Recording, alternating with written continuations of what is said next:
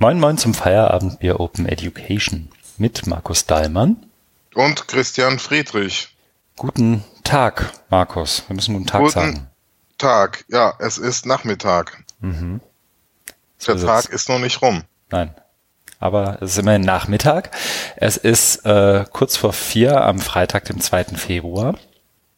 Und wir lassen zusammen die Woche ausklingen. Was die Lage der Nation macht, kann ja auch für uns nicht schlecht sein. Genau.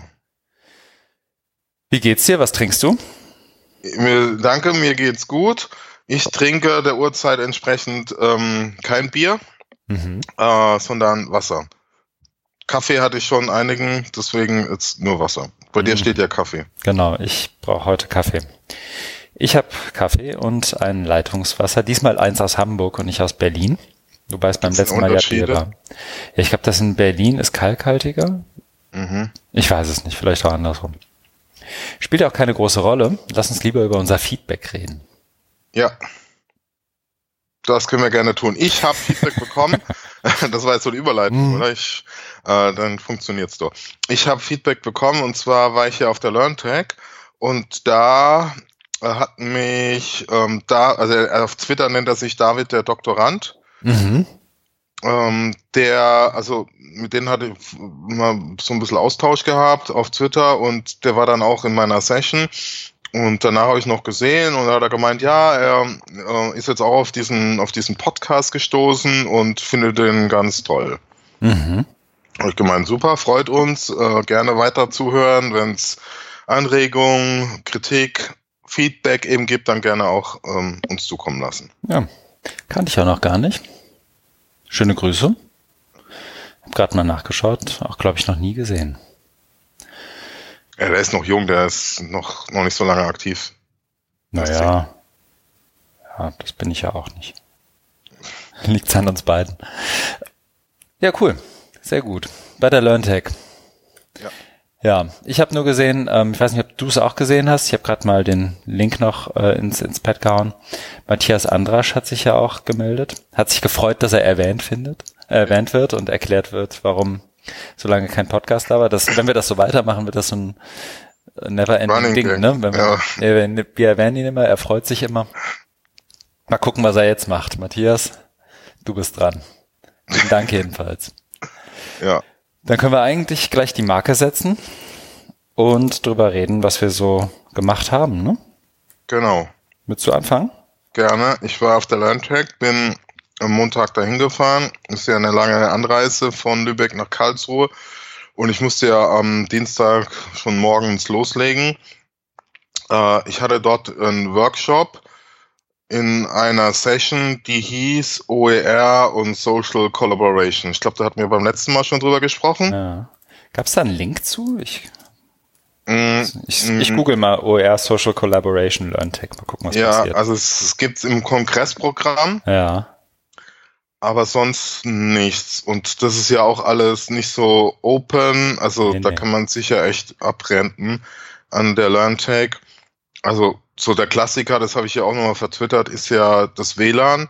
Ähm, du bist auf der LearnTech und dann machst du das WLAN an, dann gibt's irgendwie zwei, drei auch offene, dann gehst du da drauf und dann steht eben da, Zugangsdaten bekommen Sie im Business Center Ost.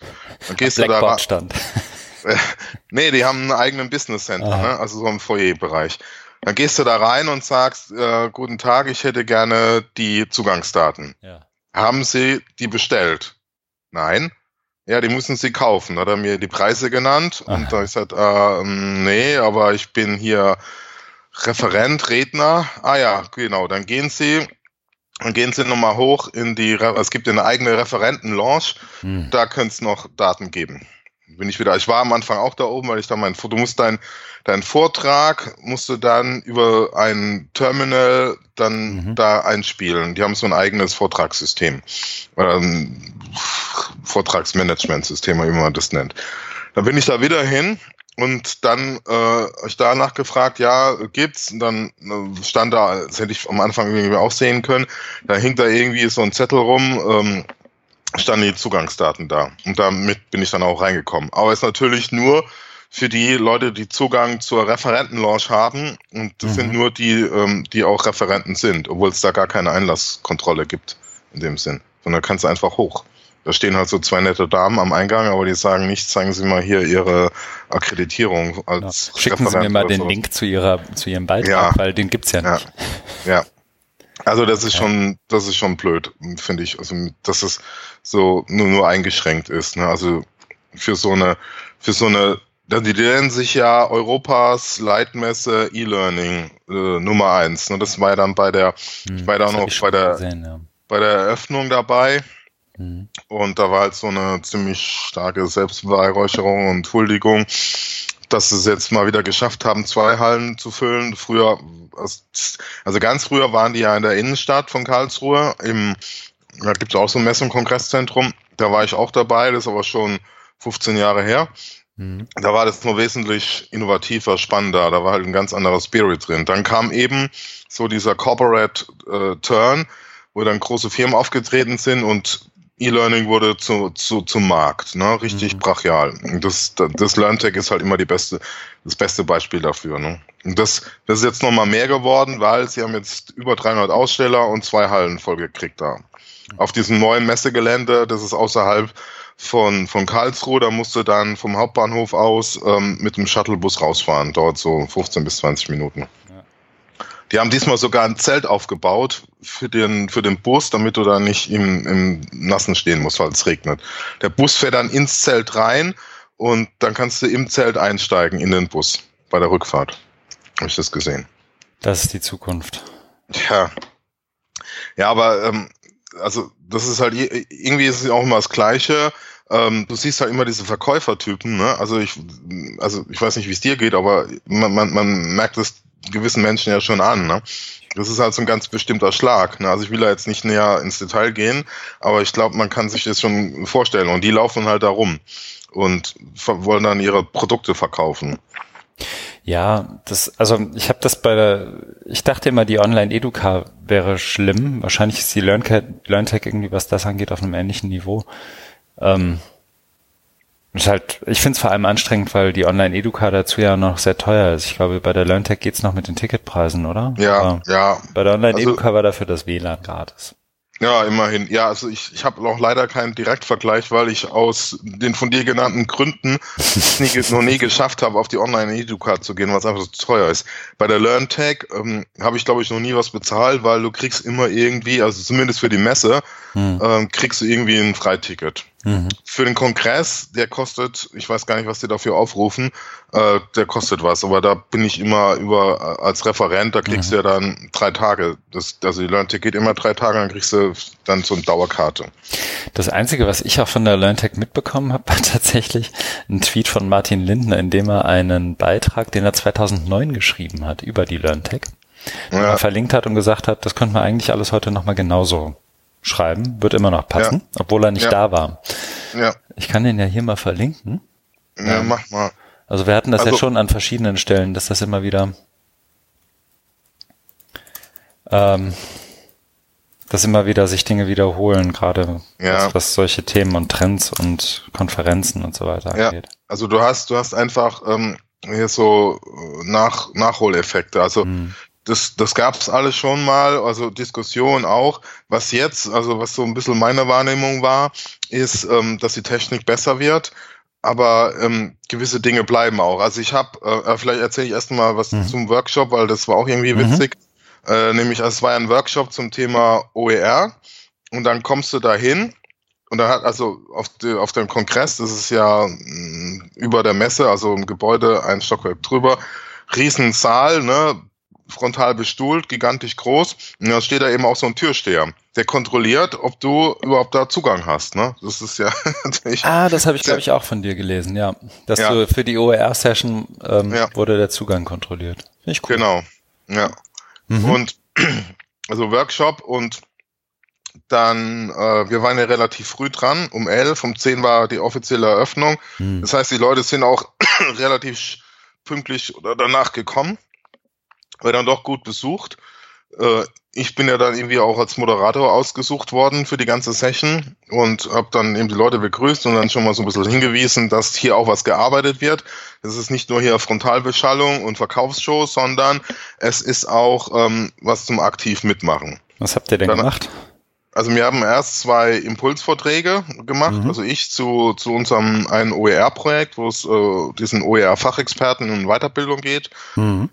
Dann kamen die zwei Kollegen, äh, waren keine Damen dabei, also zwei Kollegen äh, von der Hochschule Karlsruhe, die haben was vorgestellt zum Thema OER und Anreizsysteme für Lehre und Metadaten.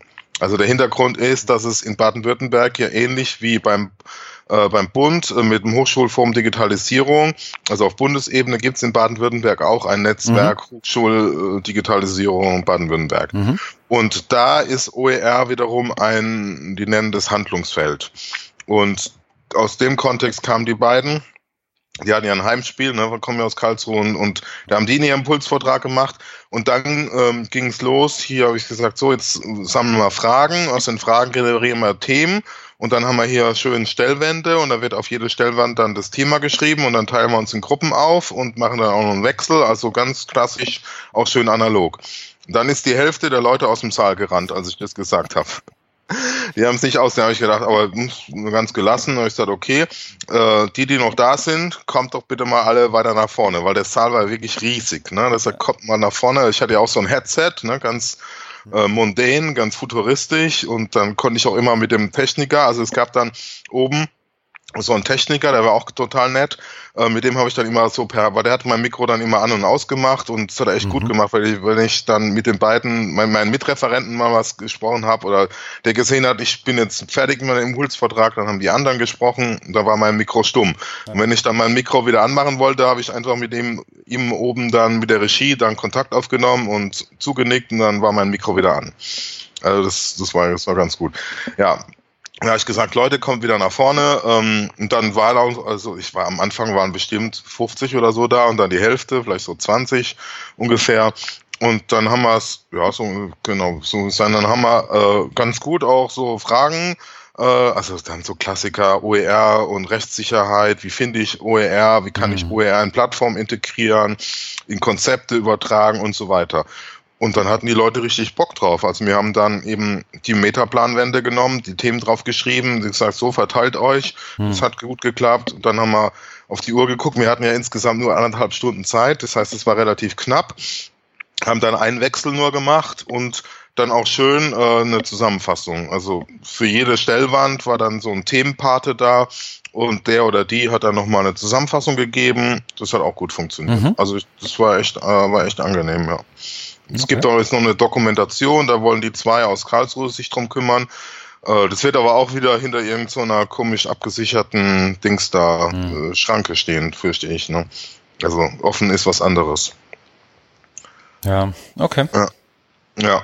aber das war das, genau. Und dann mh, hm, wollte ich ja noch über die Messe und habe dann so ein bisschen auf Journalist gemacht, weil ich ja jetzt Kolumnist bin bei diesem beim Marathon Magazin. Dr. D bei der LearnTech. Genau und habe dann ja. bin dann einfach also es war jetzt nicht systematisch, sondern ich habe gedacht, so jetzt laufe ich da mal rum. Ja und bin dann zu den Ständen hin und habe gemeint, ja, was gibt's denn bei euch hier Schönes zu sehen und habe mir dann so ein paar Sachen angeguckt und äh, da war eben so mein Eindruck, damit komme ich wieder zurück, was du vorhin da gesagt hast, auch mit dem äh, Post von Martin Lindner, dass ähm, da war jetzt eins, da ging es um irgendwelche ähm, Präsentationssoftware. Und dann haben wir halt so drüber gesprochen, habe ich gemeint, ja, das ist jetzt aber nichts Neues. Nein, nein, aber die Kunden wollen das und es läuft und wir sind ja gut etabliert und unser äh, Unique Selling Point ist, dass es bei uns nur drei Knöpfe gibt. Bei allen anderen Produkten, vor allen Dingen Adobe, gibt es 300 Knöpfe, bei uns nur drei Knöpfe. Deswegen mhm. ist ein System das Beste. Also die waren da irgendwie ganz bodenständig und mussten jetzt nicht ne, das nächste Hammer-Ding mit KI und was weiß ich, Big Data machen. Ja, ich meine, das ist ja auch irgendwie, also ist halt das, was, was jeder haben will irgendwie. Ne? Ob es jeder braucht, weiß ich nicht, aber es ist ja zumindest so ein Standardding, dass jede ja, Hochschule genau. hat da irgendeine Lizenz rumfliegen, fast jedes Unternehmen hat sowas. Genau. Ja. ja. Okay. und dann äh, gab es eben so einen Schwerpunkt auch Autorentools. Da habe ich mir Articulate 360 mhm. Grad angeguckt, das erklären lassen. Das natürlich sehr, ja, auch wieder dieses, also das hat mich mir so an dieses, äh, an diesen Shift erinnert. Also Shift weg von freiem, ähm, auf freiem Internet hin zu Corporate mhm. und zu Einschränkungen in Form von Learning Management Systemen. Mhm. Und das Autorentool ist ja genau das gleiche. Ne? Du hast ja eine wahnsinnige Auswahl an vorgefertigten Patterns ja. und, und das hatte mir da gezeigt, da kannst du dann dann zusammenklickern und hast dann am Schluss dann eben dein, äh, es sieht aus wie so ein, wie so ein Rollenspiel, äh, wo du dann irgendwas so ein Tutorial machen kannst zu gesunder Ernährung. Hm. Und brauchst halt keine Kenntnisse, ne? Aber ich, also für mich ist das halt als dieses E-Learning, was, was mir nicht so sympathisch ist, weil es einfach äh, dich furchtbar einschränkt. Ne? Du hast, also sieht alles schick aus und mit Audio und Video und was weiß ich und Interaktion, aber ähm, didaktisch auf nicht besonders, also es fehlt also kein hohes Niveau, weil es halt mehr so behavioristisch ist. Ne? Du kriegst eine Frage, Antwort und dann irgendwie ein Feedback, alles automatisiert und du hast halt null Freiheitsgrade. Ne? Ja, ja eben. Also ich bin da auch wie soll ich sagen, ich habe mich früher, glaube ich, habe ich mich mehr über sowas aufgeregt, aber inzwischen ist das schon irgendwie, ist das halt einfach so, dass es das gibt und dass manche Leute das kaufen und dann irgendwie glauben, das zu brauchen oder es macht halt, also wie soll ich sagen, in, in Unternehmen gerade macht es halt auch Sachen einfacher. Ne? Also du brauchst dich nicht groß für was rechtfertigen, du hast ähm, du, du hast einen fixen Ansprechpartner, du hast einen Support, wenn es nicht klappt, dann kannst du es auf den schieben. Mhm. Wenn, ne, wenn irgendwas abstürzt, mhm. dann sind die schuld, nicht du ja, selber. Genau. So, das ist alles ein bisschen, ja. ähm, es erfüllt ja auch, wie soll ich sagen, spiegelt ja auch ein Stück weit die Funktionen von Organisationen wieder, die das benutzen immer, ne? Ja. Eben. Und das ist ganz klar der, der, der Zielmarkt oder das Segment Unternehmen, Corporate E-Learning. Genau, und das ist ja fein. Sollen sie machen. Ja, genau, also es, so. das ist ja in Ordnung. Anders wäre es mir lieber, aber ich glaube, da habe ich ja. andere Baustellen. Ja, eben, da muss man auf andere, muss man auf andere Tagungen. Die Online-Educa zum Beispiel, da kann man äh, sich aufregen. ja, das hast du ja gemacht. Ich kann mich erinnern. Äh, okay. Wie lange warst das, du da? Auch die ganzen drei Tage? Nee, nee, nur ein. Also, mhm. weil damit komme ich äh, zum, zum nächsten Punkt. Mhm. Äh, wir hatten ja am Mittwoch war äh, D-Day, äh, Deadline Day für ein Projekt im Rahmen des BMBF-Programms Offene Hochschule, Aufstieg mhm. durch Bildung. Die Professional MOOCs, die ja seit 2000, äh, nee, also seit über drei Jahren gelaufen sind. Was haben wir jetzt? 2018, 14 oder, oder 15, das, mhm. genau. Äh, und da war Abschluss und ich bin ja äh, zuständig für die Forschungsfragen und da mussten die Dokumente finalisiert werden, auf der Webseite für den Projektträger zur Verfügung gestellt werden. Deswegen, und das, da gab es noch was zu tun. Ich war also nur einen Tag auf der Landtag. Okay. Gibt es so ein, so, so ein Zweisatz-Fazit zu? Also ich habe das Professional MOOC-Ding habe ich immer so mit einem Auge immer mal gesehen, habe mich aber ehrlich ja. gesagt nie so richtig reingefuchst. Gibt es irgendwas? Ja. Also irgendeine ja, Art von Alleinstellungsmerkmal, dass du hier. Oder um, ist das, das einfach. Ne, mach mal. Nee, äh, also, weil das ist genau der Punkt, wo ich jetzt auch gerade dran gearbeitet habe, weil im März ist äh, auch nochmal so eine, also es gibt die ganzen Projekte, das finde ich auch sehr schön, gibt's, werden vernetzt durch äh, so einen Verbund der Universitäten Ulm, Weimar äh, und das dritte fällt mir jetzt gerade nicht ein, Ulm, Weimar, Oldenburg. Mhm. Und die machen immer so Vernetzungstagungen und die ist auch wieder in Oldenburg. Und da äh, beteiligen wir uns auch und da schreibe ich gerade was zusammen, was eben auch Bilanzierung heißt und ähm, Thema eben mit diesen Professional MOOCs, die Hochschulen öffnen, Erfahrungen, Empfehlungen.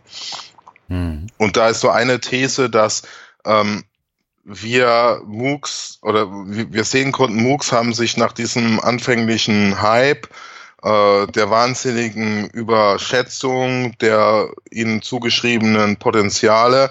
Die sind, danach sind sie durchs Tal der Tränen gegangen. Also ja. wenn du das im Gartner Hype Cycle mhm. folgst, ne, mit den wahnsinnig hohen Abbrecherquoten und den ganzen Diskussionen, die irgendwie auch nicht so immer so sinnig waren. Mhm. Jetzt, jetzt, also laut Gartner Hype Cycle kommst du jetzt in so äh, Plateau der Produktivität. Klar. Und, mhm. und das versuchen wir dann eben auch mit dem Projekt zu zeigen, dass die ähm, ein Stück weit ankommen an der Hochschule, was aber das ist auch so ein Fazit, noch sehr schwierig ist oder wo man eher noch am Anfang ist. Also die Fragen waren ja auch, wie können äh, MOOCs als Weiterbildungselement strategisch mhm. im Profil der Hochschule verankert werden.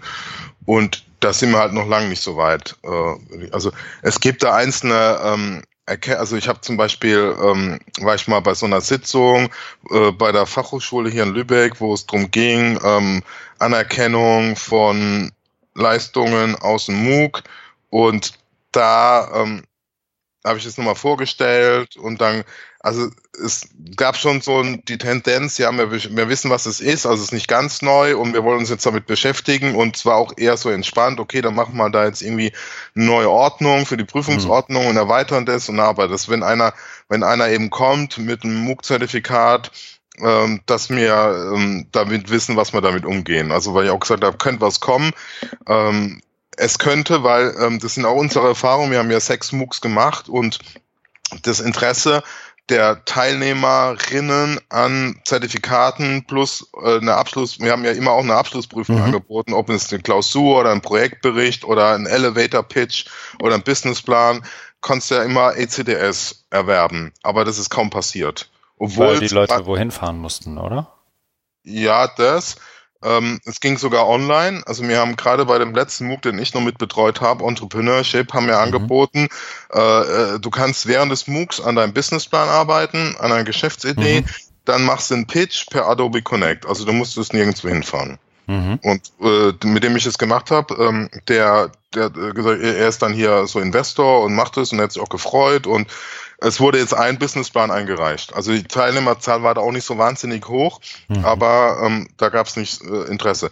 Beim anderen, was du sagst, also wir hatten einen MOOC mit sehr großen Teilnehmerzahlen, Netzwerksicherheit, da wurde Klausur an verschiedenen Standorten angeboten. Also es, die, die Fachhochschule Lübeck ist ja in so einem Verbund der virtuellen Fachhochschulen. Mhm. Die sind in ganz Deutschland. Mhm. Das heißt, da hat man die Möglichkeit, nicht nur im Norden, sondern auch mal in den Süden zu gehen.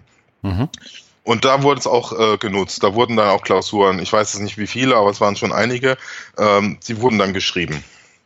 Und da haben wir, können wir auch zeigen, also die gleiche Klausur wurde im, also der, der MOOC ähm, ist, wird gleichzeitig als reguläre Lehrveranstaltung in diesem VFH-Verbund angeboten als Online-Modul. Mhm. Da wird eine Klausur geschrieben und dann gab es die MOOC-Klausur.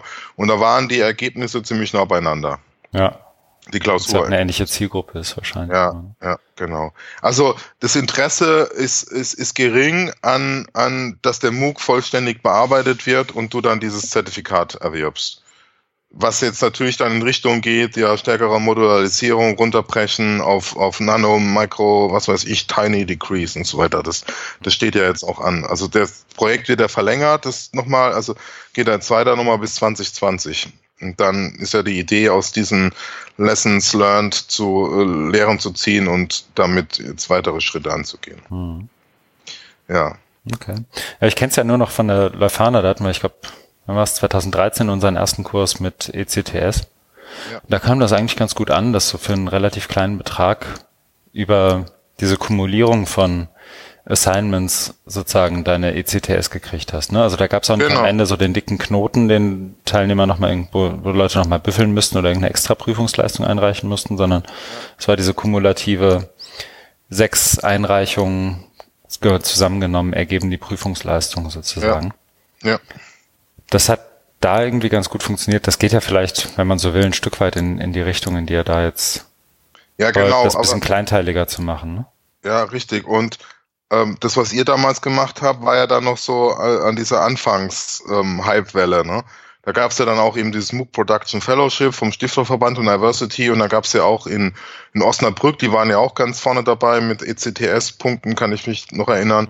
Und, und jetzt haben wir eben so mehr, ach, Mainstreaming klingt vielleicht jetzt nicht so gut, aber eben so eine Konsolidierungsphase, ne, wo man, wo man mal guckt, was kann man, was kann man mit, mit MOOCs machen oder wie wird es überhaupt angenommen? Weil es war ja, die, die große Frage ist ja, inwieweit eignen sich MOOCs als Vehikel, um die Öffnung der Hochschule voranzutreiben. Ja.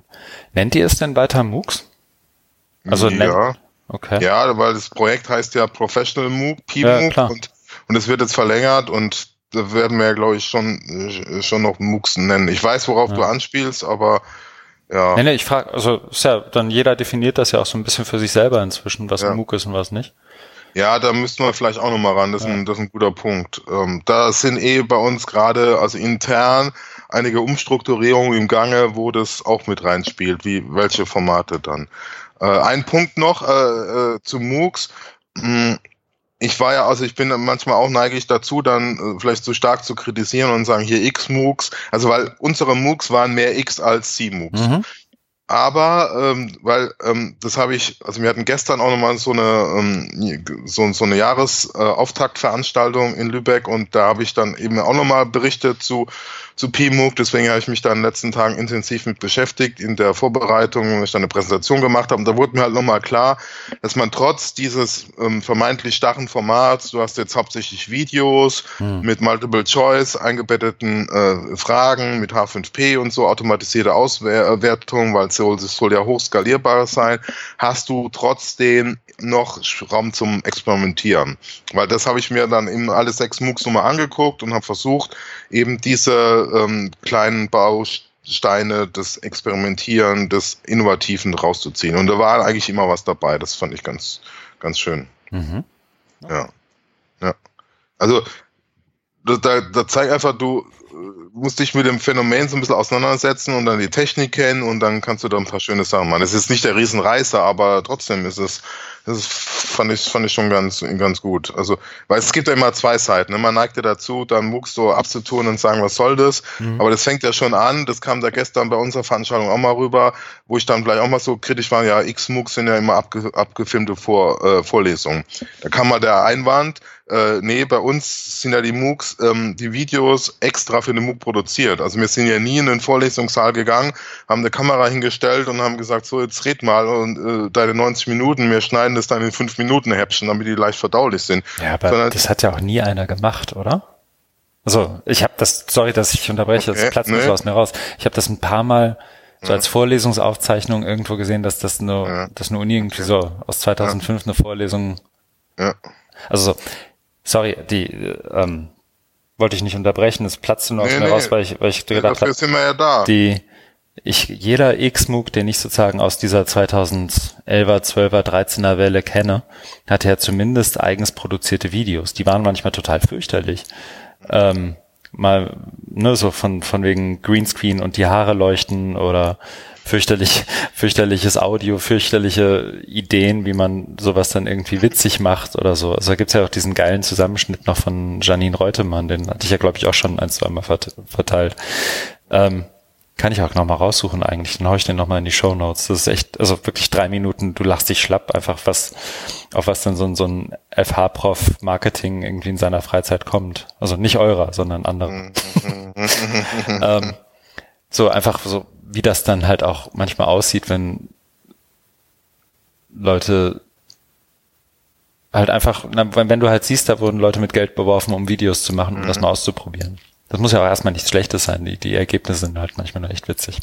Ja, das stimmt schon. Nee, du hast auch recht, was, was dieses ähm, Vorlesungsabgefilmte Ding betrifft. Ne. Ich guck mal gerade, ob ich das. Ich glaube, das hieß irgendwie Mookingbird oder so. Sie hat da irgendwie auch mhm. so eine etwas skurrile Anspielung noch versucht zu machen. Ja, da habe ich's. Okay. Smokingbird sind Vimeo. Ich hau den Link einfach mal rein. Okay. Ähm, wirklich großartig.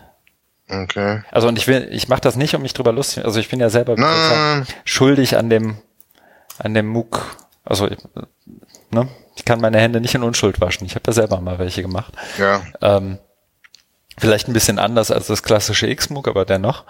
Ähm, ich finde es halt witzig, weil jede Einrichtung definiert ja sozusagen MOOC inzwischen so für sich selber so ein bisschen. Und mhm. das führt ja dann auch dazu, dass niemand mehr so genau weiß, was man meint, wenn man von MOOC spricht. Deswegen finde ich es immer interessant, auch wenn Leute an dem Akronym festhalten, weil man sich damit ja schon in so eine kommunikative Unsicherheit eigentlich begibt. Ne? Also je nachdem, Stimmt. wo dein Begriff landet, dann fasst der das irgendwie anders auf und du hast keinen Einfluss mehr darüber, ja. was du denn da jetzt eigentlich kommunizierst. Ne? Also noch ja. weniger als sonst schon. Ja. Aber das ist, glaube ich, dann auch, wie soll ich sagen, wäre was für so eine, für so ein Podiumsdiskussion-Ding mal irgendwo, aber das will, glaube ich, auch keiner mehr hören. Ja, aber die Gefahr ist ja, das jetzt irgendwie abzutun mhm. und deswegen freue ich mich auch, dass, dass es jetzt tatsächlich weitergeht und dass man da nochmal die Chance hat, da was, was, was zu machen. Genau. Mhm. Das war's bei mir. Mhm. Dann setze ich mal eine Marke. Weil, obwohl wir ja erst vor einer Woche aufgezeichnet haben, haben wir so ein paar Sachen gemacht, über die sich zu sprechen lohnt, glaube ich. Ne? Also sowohl ja. du als auch ich. Ich habe ja beim letzten Mal versprochen, dass ich mal verlinke, weil ich es nicht so spontan suchen wollte, ähm, was sozusagen die Ziele von Wikimedia für 2018 ah, sind. Weißt du noch? Sehr gut. Ähm, ich habe einen Link reingesetzt, Jahresplan 2018. Da fängt es erstmal mit Budget an und so.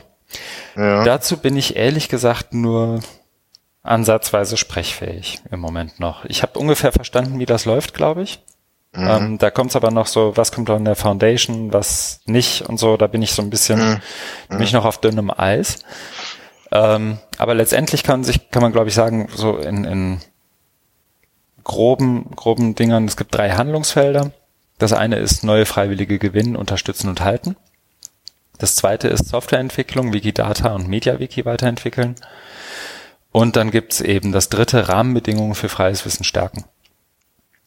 Und mhm. das ist zumindest, wie soll ich sagen, ist vielleicht immer ganz interessant zu wissen, weil die meisten, die hier zuhören, ja wahrscheinlich eher so aus dem Bildungskontext irgendwie so jetzt dann darüber schwappen.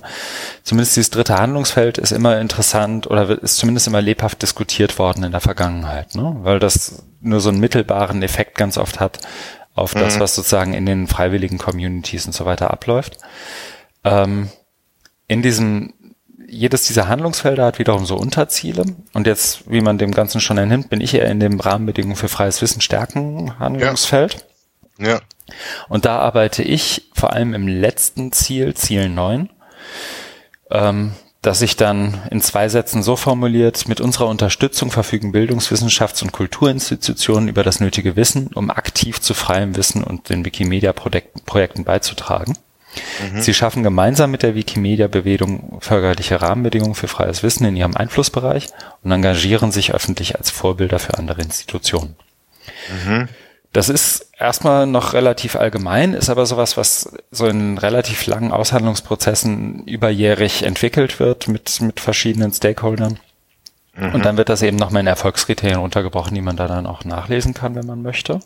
Mhm. Ähm, das grenzt immer so ein bisschen, das ist sozusagen der Bereich so Richtung, wir haben ja die größte Überlappung, glaube ich, in diesem Feld immer mit dem Bereich Politik und Recht. Mhm. Ja, Wikimedia, das ist so John Weizmann und, und sein, sein Team.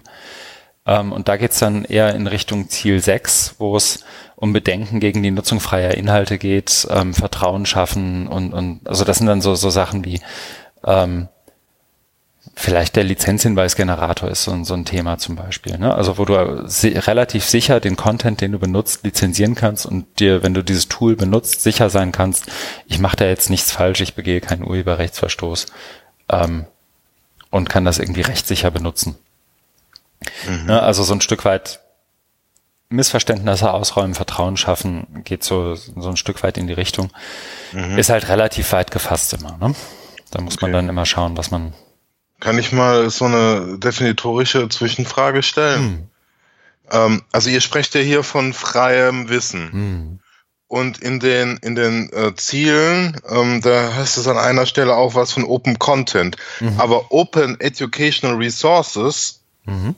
finde ich jetzt nicht. Mhm als Begriff. Mhm. Ne? Also wäre die erste Frage, wie definiert ihr freies Wissen? Mhm. Und zweite Frage, warum ähm, nennt ihr nicht OER? Weil es geht ja hier auch bei Ziel 9 mit, mhm. äh, es geht ja auch um Bildungsinstitutionen.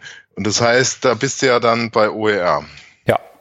Ähm, OER wäre bezogen auf die Bildungseinrichtung und die Lehre ja wichtig. Wenn du dich im Wissenschaftsbereich bewegst zum Beispiel, sprichst du ja eher so von diesem ganzen Thema Open Access, Open Data, Open Science. Und dann hast du auch da eine Überlappung. Ne? Also gerade finde ich so Open Data wäre zum Beispiel wichtig und Open Access sowohl für Lehrer als auch, also ist ja letztendlich auch Teil der OER-Idee, wenn man so will. Ähm, Open Content oder freies Wissen, ich fange mal mit Open Content an. Ich mag eigentlich, wie soll ich sagen, an der, daran, dass wir da von Open Content sprechen, weil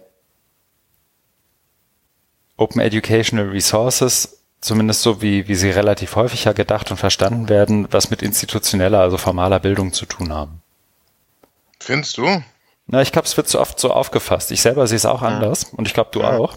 Aber Ja. ich glaube, die Assoziation ist im Moment relativ häufig, dass Open Educational Resources etwas ist, das in Institutionen gemacht wird, ganz häufig, und vor allem von Institutionen benutzt wird.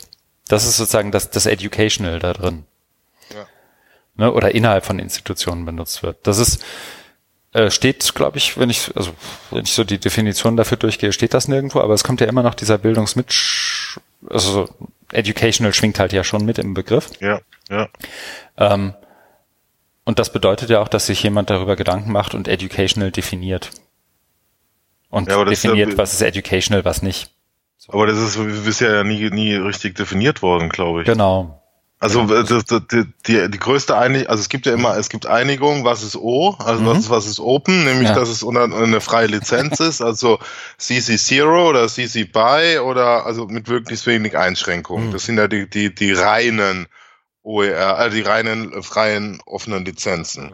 Und es gibt auch Einigung, was äh, Ressourcen betrifft. Nämlich, das findest ja auch mal eine De Definition, ob es jetzt UNESCO ist oder so, dann steht ja da, äh, kann äh, eben sein äh, Skripte, Videos, Audios, Mhm. ne? Also da werden ja, da gibt's ja eine Aufzählung, was Ressourcen sind. Aber genau dieses, dieses E, also das Educational, Mhm. äh, äh, wurde ja nicht definiert und ähm, es ist halt auch mal so die Gefahr, dass man es dann zu sehr didaktisiert oder Mhm. ne, also also beziehungsweise warum muss man das überhaupt? Ne? Das ist halt so entstanden, weil ähm, aber das wäre vielleicht auch mal spannend, da nachzuforschen, was, Mhm.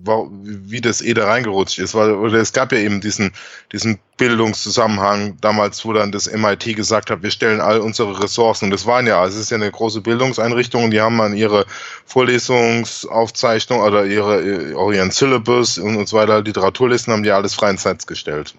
Mhm. Und da, äh, da war ja die Anbindung an, an, einen, an einen Hochschulkontext. Ne? Genau. Und dadurch hat es sich irgendwie so verbreitet. Aber der Begriff OER kam ja auch erst mit äh, Paris erst 2002, oder? Also UNESCO. Ja, ja, UNESCO, genau, mit dieser, Ja. mit dieser, da wurde es, glaube ich, zum ersten Mal benannt, ja, in dieser, in diesem Dokument da. Ja. Ja. Aber ähm, also ich finde die, wie soll ich sagen, ich finde, wie soll ich sagen, Wikimedia ist ja jetzt eine, ein Verein und, und hat, oder andersrum, das hat ja auch relativ viel mit Community zu tun. Und die Community, die so, sich sozusagen um die Wikimedia-Projekte oder die, die Projekte, die irgendwie im, im weil ich muss, ich muss es mir vielleicht angewöhnen, ich mag aber nicht so gerne vom Wikiversum zu sprechen. Ähm, also die, die Projekte, die da irgendwo so in dem Dunstkreis stattfinden, sind ja ganz oft einfach klassische Freiwilligenprojekte, ne? ja. Die haben mit einer formellen Bildungseinrichtung selten was zu tun oder nicht immer was zu tun oder nur in manchen Fällen was zu tun und ähm, deswegen nicht konstant von Open Educational Resources in einem relativ allgemein gehaltenen Ziel zu sprechen, finde ich irgendwie sinnvoll. Wenn du dann Okay. sagst, ich möchte irgendwie mit Bildungseinrichtungen zusammenarbeiten, ich möchte in den formalen Bildungskontext, dann sprechen wir natürlich von OER. Ne? Also wenn du diese, Ah, das okay. Bündnis Freie Bildung anguckst, da steht, glaube ich, und da finde ich es dann schon zu eng, im Bündnis Freie Bildung steht, wird nur von OER gesprochen. Ah, Und ich finde, freie Bildung hat halt auch, wie soll ich sagen, hätte in meiner Welt ein bisschen mehr zu, mit, oder hätte mit mehr Sachen zu tun als nur mit OER und irgendeiner Content-Lizenzierung. ja, eben, ähm, da wäre es dann sinnvoll, von, von Open Content auch zu sprechen. Genau, genau. Und das ist ja sozusagen eine ähnliche Ebene. Ne? Also die Vision und Mission von dem Bündnis Freie Bildung wäre ja sozusagen eine ähnliche Ebene wie die, ähm, oder wäre sogar eine Ebene drunter aus Wikimedia-Sicht zumindest, als das große Wikimedia-Ziel, weil Wikimedia auch nur Teil des Bündnis Freie Bildung ist, sozusagen. Ne? Ähm, das ist sozusagen das eine, die, diese Diskussion, was ist freies Wissen, was ist es nicht. Ich, mein Gefühl ist, äh, wie es die letzten Wochen schon oft war, wenn ich so durch die Hallen und Flure bei Wikimedia ähm, stolziert bin, dass ähm, an diesen ganzen Begriffen immer eine Historie und eine Diskussion und ein konstantes Aushandeln hängt. Und ich glaube, freies oder freies Wissen steht so im, äh, na, wie sagt man, in der Satzung des Vereins. Wikimedia ist Ja. ein Verein, steht Ja. so drin.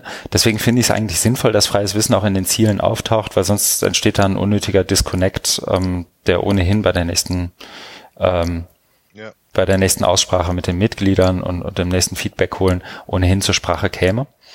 Ähm, ich finde auch freies Wissen als Begriff nicht sonderlich, also ich finde es eigentlich ganz gut, ehrlich gesagt, weil das auch ein Stück weit, ähm,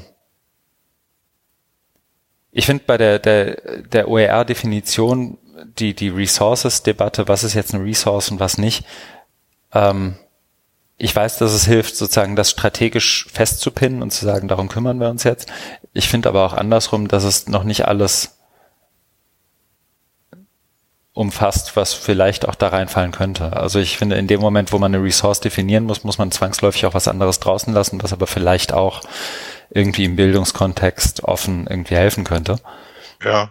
Ähm, deswegen finde ich so die Idee, und das kam ja auch, ich weiß nicht, ob du es gelesen hast, ich habe erst überlegt, ob ich es hier reinhaue, den Blogpost von David Wiley zur OER 18, wo er die Parallelen zieht zu Open Source und Open Education mhm. und OER mhm. und so. Mhm. Ähm, zieht ja auch nochmal diese Free Software, Open Software Debatte aus dem Hut. Ich glaube, das ist hier ähnlich gelagert, aber mein Gefühl ist, dass man sich da irgendwie ganz okay arrangiert hat miteinander. Okay. Ja, ähm, aber das mag, also, also das ist mein ja. drei Wochen alter Eindruck. Vielleicht ja. denke ich da in drei Monaten oder einem halben Jahr anders drüber. Ja.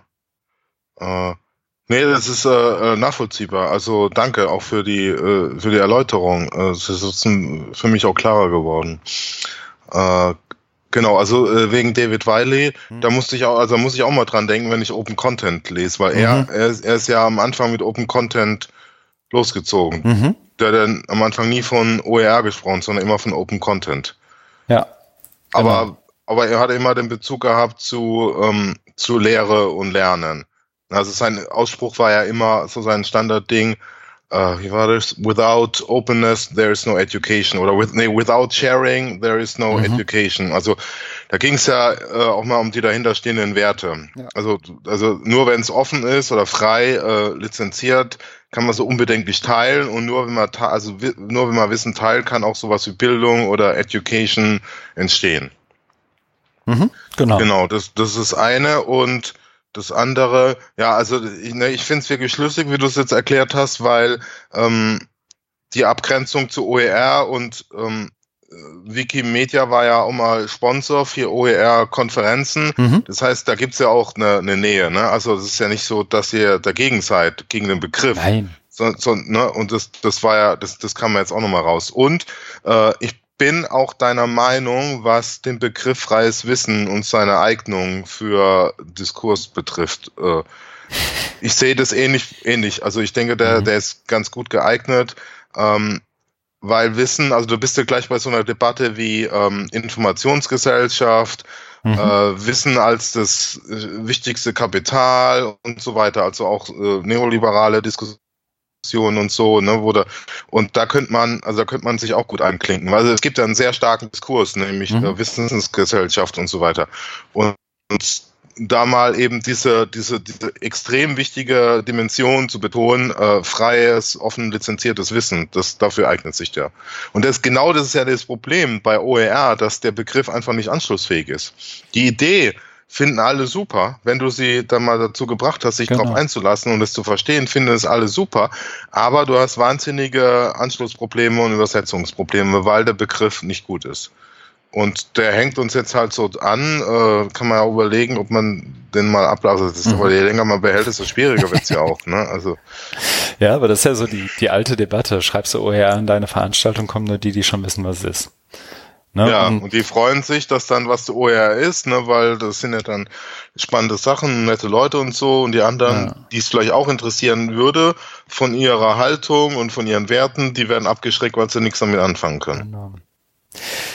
Eben, insofern, und gerade weil das, wie soll ich sagen, Wikimedia ist nun, und das für mich ja auch eine Lernkurve, ist ja jetzt kein, keine Bildungsinstitution, so wie ich mhm. in ihr gearbeitet habe. Das ist ja kein, ist ja mhm. keine Hochschule, keine Schule oder was auch immer, sondern mhm. ist ja letztendlich ein, ein, Verein mit einem, wie soll ich sagen, Ziel in der Gesellschaft, was zu bewegen, gemeinnütziger Verein. Und ähm, sozusagen mit der Historie Wikipedia jetzt sozusagen noch freies Wissen sozusagen in der Satzung zu haben und das dann eben auch in den Vereinszielen irgendwie zu definieren, mhm. äh, gibt für mich erstmal Sinn. Ich bin da aber auch, und ich glaube, das merkt man mir auch an, immer noch in so einem Prozess des Warmwerdens, was die Lingo angeht und so. Ne? Also das ist immer noch so, ähm, ich glaube, Leute, die zwei, drei Jahre dabei sind, irgendwie im Movement, wie man sagt, äh, mhm. die schmunzeln wahrscheinlich, wenn sie mich so reden hören. Mhm. Im besten Fall. Aber Das ist doch spannend, das jetzt für dich ne, mal so zu erleben. Ja. Nee, das auf jeden Fall. Also ich lerne viel dazu. Mhm. Lerne auch ein paar neue Leute kennen, das ist ja immer schön. Und mhm. ähm, ist auch, glaube ich, ein ganz, ganz spannender Zeitpunkt gerade. Also ich glaube, das gut. könnte gut werden. Äh, wobei, hier müssen wir keine Marke setzen. Ähm, das nächste, nee. was ich gemacht habe, aber auch nur, muss man vielleicht dazu sagen, nur in Teilen gemacht habe, ähm, ist ein Blogpost. Da habe ich ein bisschen dran mitgeschrieben, mit dran gewerkelt über die letzten Wochen, der so, so ein Gast-Blogpost für die OR 18-Konferenz ist, ähm, mit dem Titel Break Open, Breaking Open, Ethics, Epistemology, Equity and Power. Das geht ein Stück weit zurück auch auf die Debatte, die wir so zur Kolonialisierung, Kolonialisierung ähm, von, von Open Education hatten letztes Mal.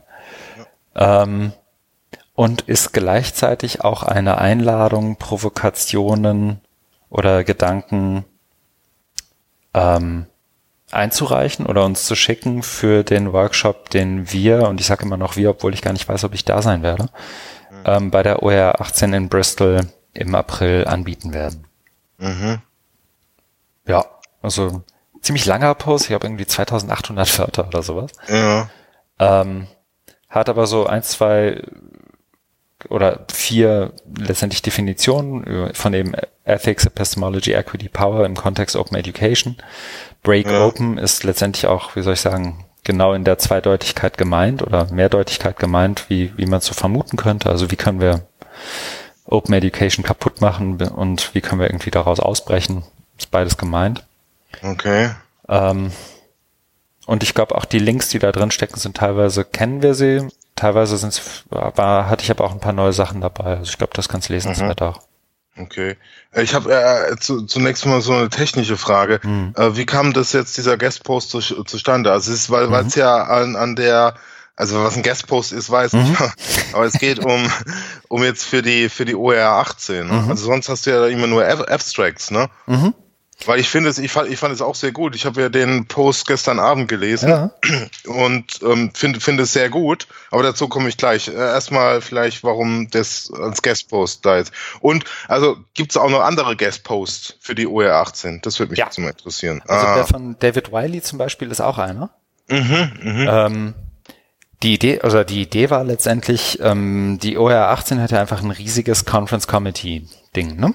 Also du warst oder bist du da noch drin oder warst du letztes Jahr drin? Ich, glaub, ich war letztes Jahr ja. drin, ja. Bin dann aus zeitlichen Gründen leider nicht mehr so ganz mhm. aktiv gewesen. Aber, ja.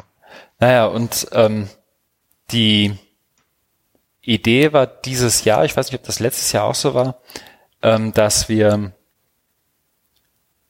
ähm, gerade vor dem Hintergrund der Debatte um, um die, die Keynotes, die ja, glaube ich, der ein oder andere vielleicht auch mitgekriegt hat, sonst kann ich dazu ja auch noch ein, zwei Sätze sagen. Ähm, ja. Einerseits aber auch um ein Stück weit die, die Vielfalt ähm, im Committee und auch in Bezug gerade auf das, das Konferenzthema Open to All ein bisschen einzufangen. Ähm, war eben die Idee, mehrere Slots ähm, auf der OR 18 Webseite ähm, all denen zur Verfügung zu stellen, die Lust haben, einen Gastbeitrag zu schreiben. Ah, okay. Und dann gab es irgendwie, ich glaube im ersten, zweiten, dritten Conference Committee Call, da haben wir so, so regelmäßig wiederkehrende Calls, wo wir uns alle zusammenhängen. Und dann gab es letztendlich, wurden die Slots vergeben und jeder, der wollte, konnte sich eintragen und sagen, ich möchte jetzt an dem und dem Datum oder ungefähr über, in, so in der Woche, habe ich was fertig, das schicke ich euch, dann könnt ihr es veröffentlichen. Mhm. Ähm, passiert auch ohne große Kontrolle. Also die machen das, binden die Bilder ein, laden den Text hoch, gucken, ob die Lizenzierung passt und dann ist gut. Mhm. Ähm, und so kam es eben, dass äh, ich glaube, Maha sich zuerst gemeldet hatte für den Slot so Richtung Ende Januar hin. Mhm. Und dann letztendlich uns gefragt hat, ob wir da nicht mitschreiben wollen, ähm, um sozusagen, damit, damit, erstens damit sie es nicht alleine machen muss, aber auch um da so ein Stück weit die Vielfalt zum Beispiel in, in der von uns geplanten Session ein Stück weit wiederzugeben. Ich habe okay. auch erst gezuckt, muss ich sagen. Ich bin der einzige Typ gewesen, der sozusagen auf der Autorenliste steht, wenn man sich das so anguckt. Mhm. Und bin auch, wie soll ich sagen, ähm, wie sagt man dann? Imposter-Syndrom. ich habe ähm, ich habe die also ich habe auch überlegt, ob es, ob es überhaupt Sinn macht, da sozusagen überhaupt drin zu stehen. Ich habe zwar das eine oder andere schon beigetragen, aber so ein Großteil der Arbeit hat schon äh, an dem Post jetzt äh, Maha Tiskin und Catherine letztendlich mhm. gemacht. Und ich würde sagen, so Sukena, Chris, äh, Christina Hendricks und, und ich waren dann eher so, hier ist noch ein Link, da ist noch eine Anmerkung, das könnten wir so und so machen. Mhm. Ähm, aber wie immer bei sowas schreiben ja nicht sechs Leute gleich viel. Nee, nee, das ist fast immer, dass da Ungleichverteilung ist. Mhm. Aber, äh, genau, ich wollte dann noch eine Rückmeldung geben mhm. zu dem Beitrag an sich. Also mhm. ich fand den sehr gut, weil ähm, der, der Einstieg ähm, über, es geht ja irgendwie los im Jahr 2045. Mhm.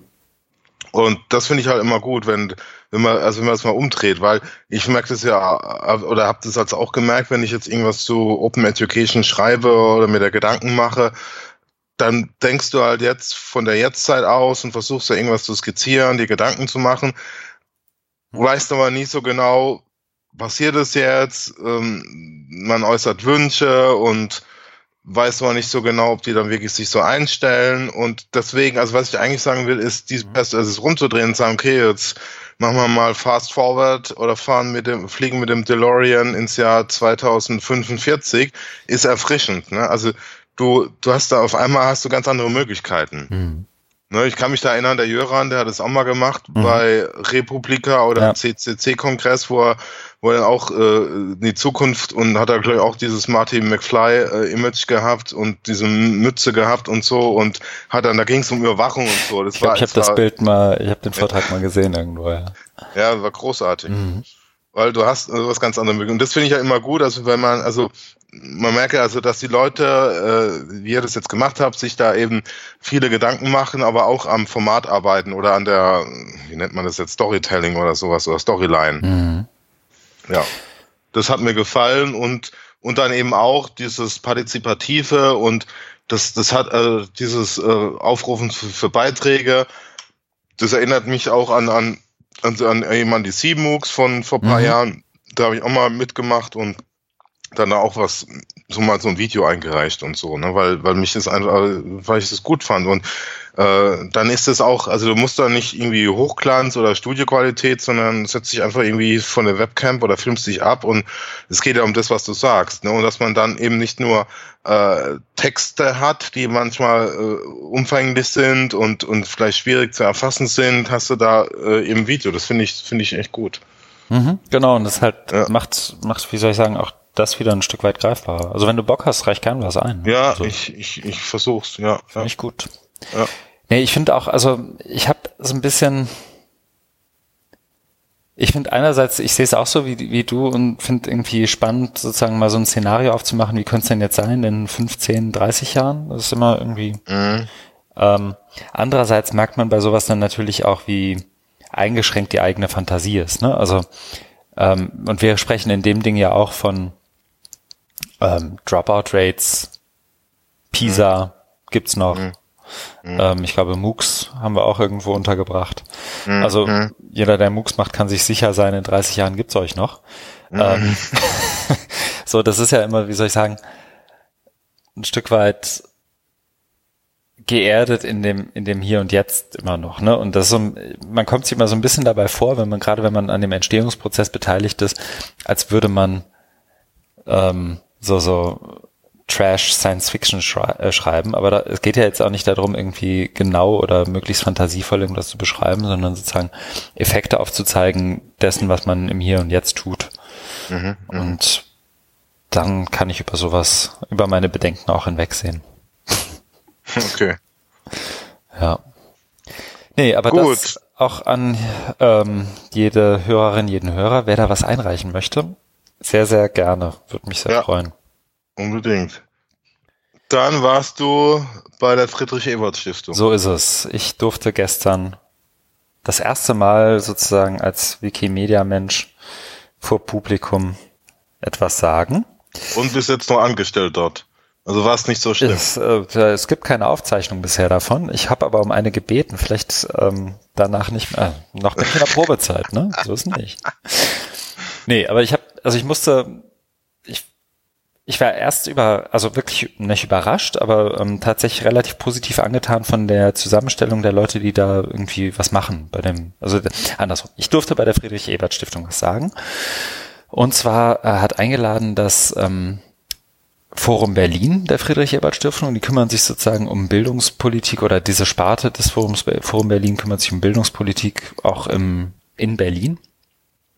Ähm, insofern schon, wie soll ich sagen, ein äh, regionaler Fokus im weitesten Sinne, unter anderem auch von der Senatsverwaltung Berlin eben, eben auch veranstaltet. Ähm, oder ja, teilveranstaltet eben mit, mit verschiedenen anderen Partnern. Partnern.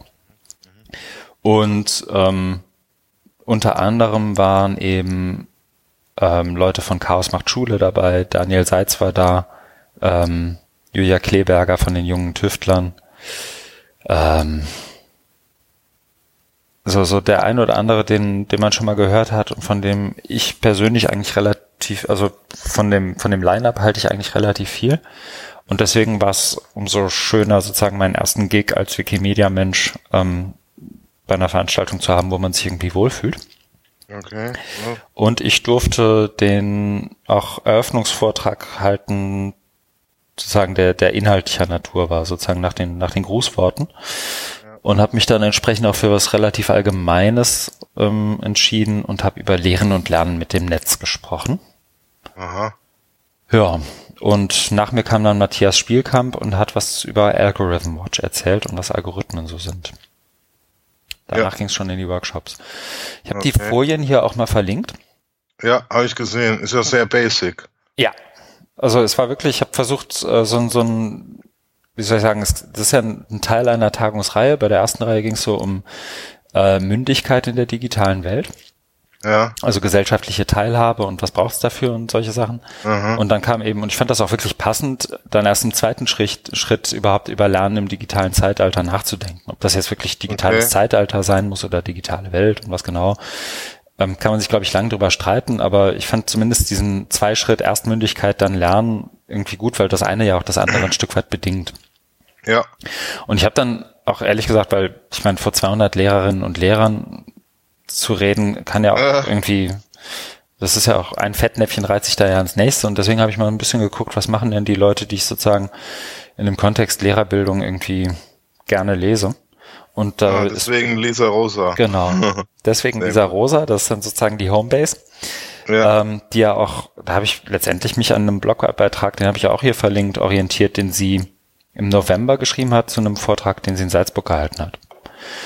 Und bin dann erstmal sozusagen, was unterscheidet jetzt Lernen im digitalen Zeitalter vom industriellen Zeitalter? Hab mal so versucht, so ein paar Sachen einfach abzustecken, habe auch mal sozusagen definiert, was ich in dem Kontext jetzt von äh, wie ich Lehren lernen definiere für den Vortrag jetzt, damit das überhaupt alles Sinn ergibt.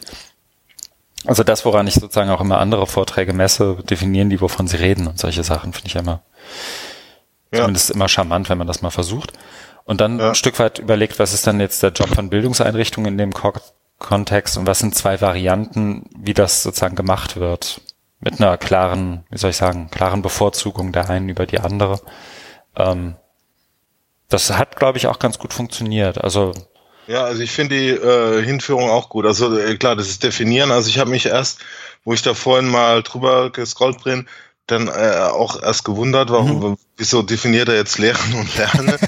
Aber äh, jetzt, wo du es erklärt hast, es macht Sinn. Ne? Was mhm. mir dann gut gefallen hat, ist eben hier die die Folie ähm, 9, äh, wo es eben darum geht, um die Frage äh, Bildungseinrichtungen als oder die These Bildungseinrichtungen als Ort des Lehrens und Lernens mit dem Netz. Hm. Man könnte ja auch sagen im Netz, ne? Oder im Digitalen hm. oder mit dem aber und dann eben diese genau diese Gegenüberstellung. Das das ist gut, weil ähm, das also das das passt ja auch. Also der, der andere Beitrag dann eben von Jöran, der da letzte Woche mhm. einen Vortrag hatte, da konnte ich leider nicht, weil ich ja parallel bei der bei der LearnTech war wo er ähm, an die Reformpädagogik angeschlossen hat und dann Digitalisierung da irgendwie reingebracht hat. Und mhm. das andere dann eben, den habe ich auch leider noch nicht gelesen, das ist mir eben gerade aufgefallen, den von Lisa Rosa, ähm, genau, also es, es passt eigentlich, finde ich, finde ich auch sehr gut. Und dann noch eben diese, diese offenen Beispiele mit äh, Editieren der Wikipedia und Domain of One's Own. Genau, genau da wollte ich einfach so ein bisschen Ja, nee, das, das das ein bisschen greifbarer machen, was ich damit meine. Ne? Also, weil ich glaube, dieses Optimieren von alter Pädagogik, da hat jeder irgendwie ein Beispiel für ja, so eine Plattform. Ja. So, wir hatten es ja auch gerade, so die Vorlesungsaufzeichnung oder sowas. Ähm, aber dann eben auch zu zeigen, guck mal, das ist sozusagen das Spektrum und das hat dann noch folgende Vor- und Nachteile und das und das könnte damit machen. Also da kamen auch die meisten Nachfragen zu. Das war irgendwie ganz, ganz schön, das schien irgendwie hängen geblieben zu sein. Ja, ich finde den Ansatz, also sowas wie äh, editieren oder Domains of, of one's own reinzubringen, äh, also von der anderen Seite her zu kommen, finde ich auch viel erfrischender, als jetzt zu gucken, was hat die Referenpädagogik gemacht und dann da irgendwie sowas Digitales. Mhm dran zu packen, weil ich ähm, kann mich erinnern, also mich hat sowas ähnliches schon vor vielen Jahren auch mal umgetrieben, wo ich noch an der Fan-Uni in Hagen war, habe ich eine Masterarbeit betreut zum Thema Montessori-Pädagogik und irgendwie auch die, also ich mhm. weiß nicht, was damals, oder E-Learning, ich weiß gar nicht, wie wir es damals genannt haben. Ne? Es war also auch ein, ein Lehrer, der an der Montessori-Schule unterrichtet hat, hat halt parallel noch einen Master dazu gemacht, eben Bildung und Medien, damals in Hagen. Und da wollte ich eben das, so zwei Dinge auch verknüpfen. Also seine Expertise oder die Reformpädagogikströmung Montessori mhm. und dann so ein bisschen Digitalisierung. Aber so richtig, cool. Ja, aber so richtig befriedigt hat mich das jetzt nicht. es war, ja, es war, das, das, das war nicht so greifbar. Das war irgendwie so lavamäßig. Und also weil ich, also ich, es kam dann eben nichts, nicht sowas, weil also weil du bist dann ganz anders geframed. Ne? Du hast dann den, den, den, den, ähm, die Denkschiene äh, Montessori-Pädagogik, da hat er sich da ausgelassen. Ne? Das ist ja auch ganz spannend, wie die das gemacht hat mit ihrem Sohn äh, zusammen und das Konzept mhm. und so. Und dann versucht es so ein bisschen aufzupimpen, glaube ich. Aber so richtig, nee. Also mir ist es, also ich habe es dann auch irgendwie gelassen. Also wir haben, wir haben das die Arbeit dann auch durchgezogen, der hat ja auch bestanden, aber mhm. da ist nicht mehr draus geworden. Mhm. Und wenn man andersrum gegangen wäre und hätte gesagt, so guckt ihr doch mal im Netz, aber äh, oder auch im Ausland eben mhm. Dinge an, da hätten wir ja damals auch auf OER oder Wikipedia kommen können, das gab es ja auch schon. Und dann gucken, wie, lass uns das mal aus Sicht der Reformpädagogik diskutieren. Das setzt halt einen etwas einen greifbareren Rahmen. Ne? Also ich, ja. du hast ja eben auch so überlegt, habe ich jetzt, also ich habe selber kurz überlegt, dazu sagtest, also ich habe ja als Ort des Lehrens und Lernens mit dem Netz geschrieben und ich weiß nicht, ich habe relativ lange drauf rumgekaut, schreibe ich jetzt im Netz, mit dem Netz oder mhm. des digitalen Lehren und Lernens, aber ich finde halt die Idee dann auch einfach mal, wie soll ich sagen, zumindest in so einem Vortrag, der 20 Minuten ja auch nur geht und vor, so. vor zwei, also waren wirklich nur ein Impuls und dazu noch vor Leuten, die ähm, sich jetzt nicht jeden Tag irgendwie mit den Theorien des Lehrens und Lernens im Netz irgendwie beschäftigen, ähm, sondern eben unterrichten und das irgendwie auch genug wahrscheinlich.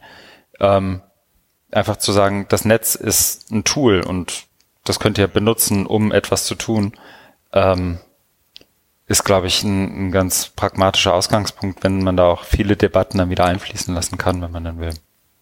Ja, ja, ich habe mir in dem genau. Kontext, ich weiß nicht, ob du es gesehen hast, ich habe als Backup-Folie, ja. ich habe ähm, wollte eigentlich, wie ich das ja eigentlich immer gerne mache, habe dann aber beschlossen, dass es irgendwie ein bisschen zu abgedreht ist, nachdem ich auch, wie soll ich sagen, in meinem Bereich bei Wikimedia Feedback abgeholt habe, beschlossen, dass es zu abgedreht ist, die sechs Treiber ja. von Offenheit, die sechs Dimensionen von ja, Offenheit. Hab ich gesehen im Backup-Teil. Ich habe es jetzt aber zumindest mal auf Deutsch übersetzt. Ah. Und ein bisschen verschlankt. Ich habe bis auf beim letzten nur zwei Begriffe genommen. Okay. Ähm, wollte ich auch noch mal mehr zu machen wieder bald. Hm. Naja. Ja. Okay, aber das klingt alles nach einer sehr runden Sache. Diese Vortrag, also das, gefällt mir wirklich gut. Also das allgemeine äh, äh, Einstieg, ne, so äh, aktuelle Debatten, was bedeutet das dann konkret werden, weil das ist ja auch oft der Knackpunkt, dass man äh, über äh, also mit verschiedenen Begriffen hantiert und da gibt's keine Klarheit. Du hast ja da nur Lehren und Lernen und dann eben die Frage stellen, ähm, was Bildungseinrichtungen und das Netz im Netz und so weiter und dann noch konkrete Beispiele. Also ja, gefällt mir, gefällt mir wirklich sehr gut. Cool. Das freut ja. mich. Ja, also ich hab's halt, ich muss mich wirklich, ich muss echt sagen, ich muss mich wirklich zusammenreißen, da jetzt nicht zu abgedreht zu werden. Ja. Und da hat auch das, das Feedback der Kollegin ähm, bei ja. Kollegen nochmal geholfen irgendwie. Ich glaube, das, das, ist so zu entschlacken. besser, weil mhm. genau und so ist einfach klarer, ne? Mhm. Nee, war auch, also auch die Diskussion, das war wirklich gut. Also es ist ja selten so, dass du irgendwie 200 Leute vor dir hast und die melden sich irgendwie und rennen zum Mikro und wollen Fragen stellen. Und ich hatte wirklich irgendwie fünf, sechs auch wirklich gute Nachfragen. Das ist immer ja, also ich finde das ein Indikator dafür, ob es klappt oder nicht. Ja, das und spricht ja dafür, ne? Mhm. Ja. Aber genug okay. der Lobhudelei. Ja, muss auch mal sein. ja, ja, ja. Nee, ähm, ich habe auch, äh, ich habe den Lisa Rosa Artikel auch erst in dem Kontext jetzt gelesen. Ähm, das ist sozusagen auch das, was wir gelesen haben, ein bisschen. Ja. Ich kann den nicht. Ist auch nicht schlimm. Ich würde den einfach, ich finde den auch relativ, ich muss den zweimal lesen. Ich bin auch, glaube ich, nicht mit allem d'accord, was sie da so sagt. Ja, gibt ja eine Kommentarfunktion. Ja. Ja. ähm, nee, aber das, äh, ich glaube, das, ich glaube, das sind einfach die letzten zwei Prozent und das ist dann ja auch fein. Also sie, sie spricht davon, dass das irgendwie 2050 alle Jobs weg sind und so. Und heute ging ja auch mhm. nochmal so eine Bitkom-Meldung durch die Gegend, irgendwie die nächsten, mhm. in fünf Jahren dreieinhalb Millionen Jobs weg. Mhm. Ähm, mhm. ja. Ich finde, selbst wenn das so ist, oder wenn das so wäre, ich würde ja tatsächlich verneinen, dass es genauso ist ähm, weil irgendwie uns die Geschichte bisher andere Dinge gelehrt hat. Aber das war ja auch noch nie so disruptiv wie jetzt. Ähm, mhm. Finde ich, wäre das zumindest, wenn ich mit Lehrerinnen und Lehrern spreche, der falsche Einstieg. Das ist so ein bisschen das, ich hatte, weiß noch, ich hatte einen Kommentar von, von einem ähm, Vater, der seine drei, drei Söhne irgendwie zur Schule schickt, beziehungsweise zwei davon sind schon in der Schule.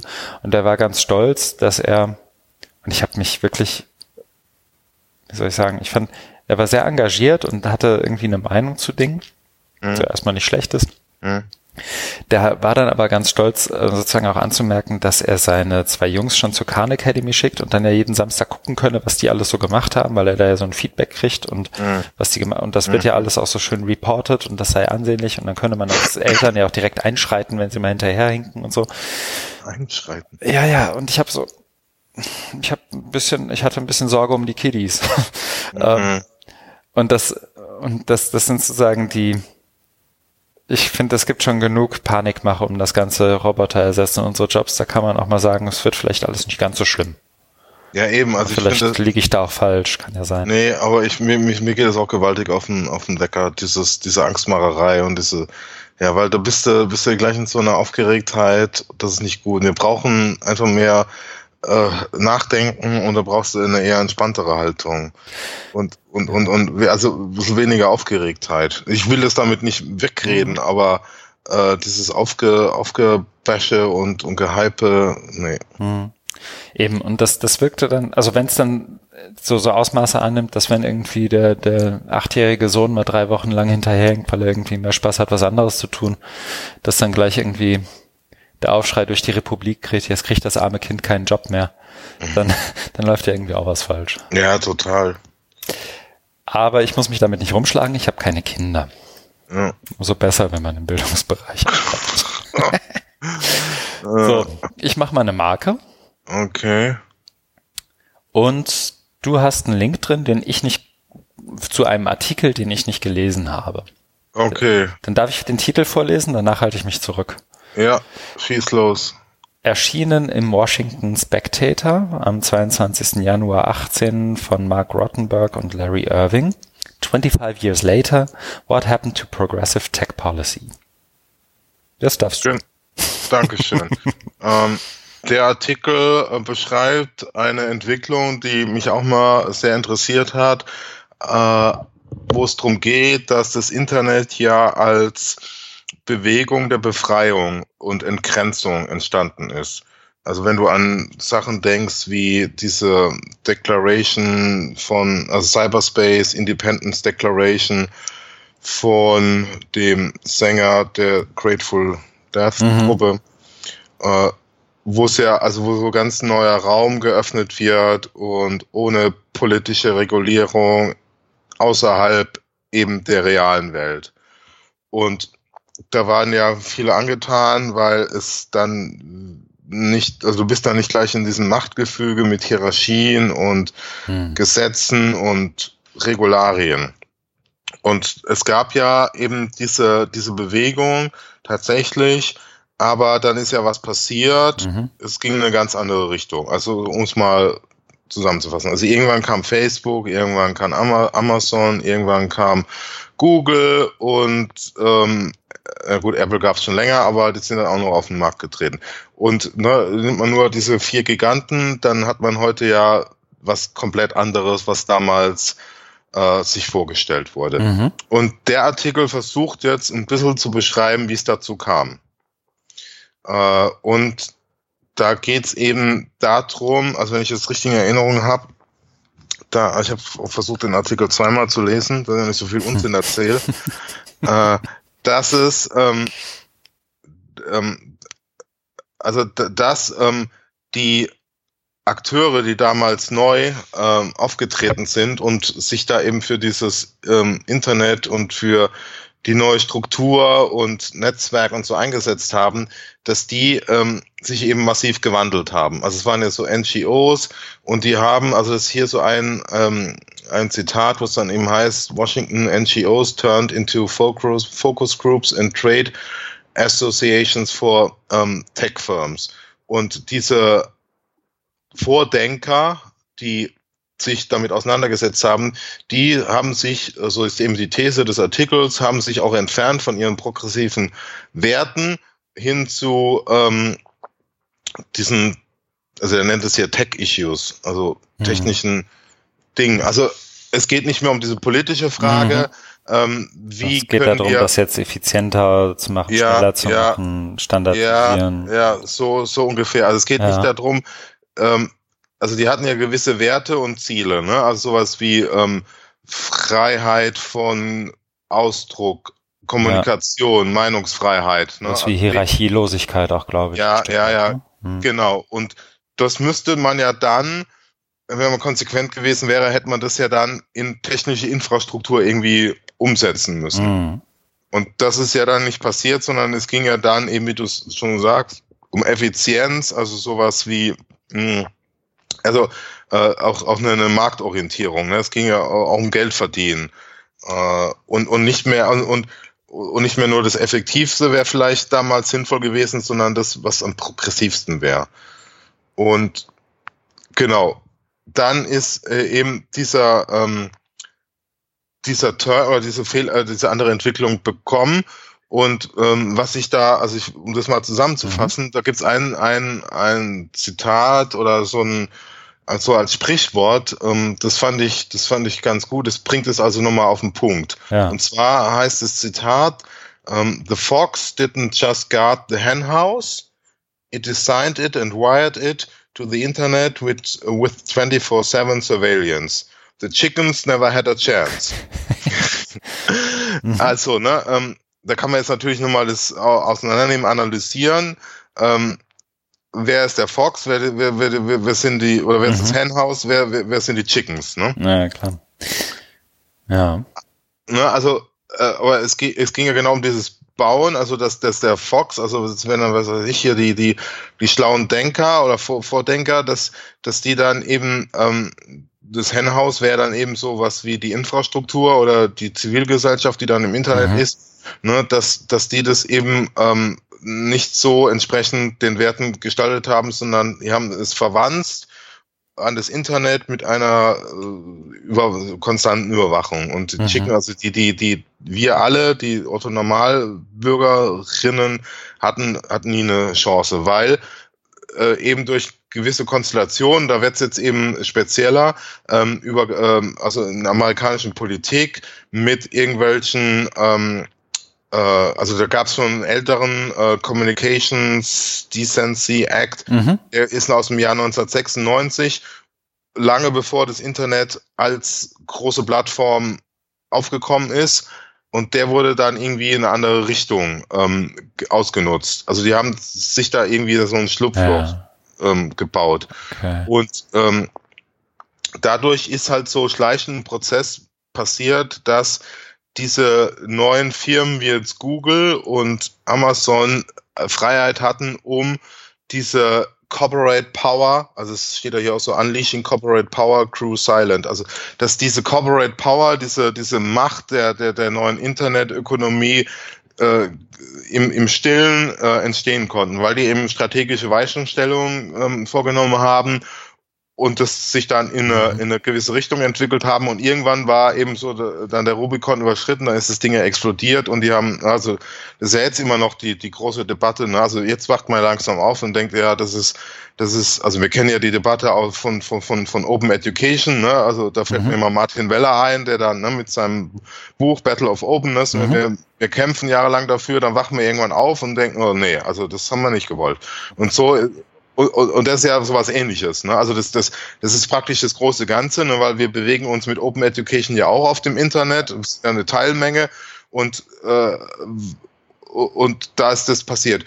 Und ein, genau, und was dann noch, was er dann noch hat, ist, also ähm, er, er, er hängt das jetzt an, also um einen Indikator zu finden, warum ist es jetzt in eine andere Richtung gegangen, nennt er jetzt, dass ähm, diese Gruppen, diese NGOs, die sich für äh, Freiheit eingesetzt haben, dass mhm. die nun, ich weiß nicht, ob das ein gutes Beispiel ist, aber er bringt es jedenfalls, dass die auf einmal Google-Mail-Gruppen oder mhm. Facebook-Gruppen verwenden. Ja, ja das ist ja also die so hatten der, der Twitter-Aktivismus, der dann sozusagen genau, also, äh, also noch, äh, gerade um das abzuschließen, die hatten am Anfang, ähm, waren die halt sehr stolz, äh, also NGOs that once proudly displayed website at uh, org domain mhm. collapsed into Google Groups und Groups on Facebook. Mhm. Ja. Also da, no, das ist so, das ist so das eine und das andere ist bei den Universitäten, uh, universities that spend centuries accumulating knowledge, digi digitized their libraries and then turned over their intellect intellectual assets to Google. Mhm. Also wo da, ne, also Google ja, eben ja. Diese, diese, uh, Google Books, ne, und, Google und, Scholar und das. Google Scholar. Mhm.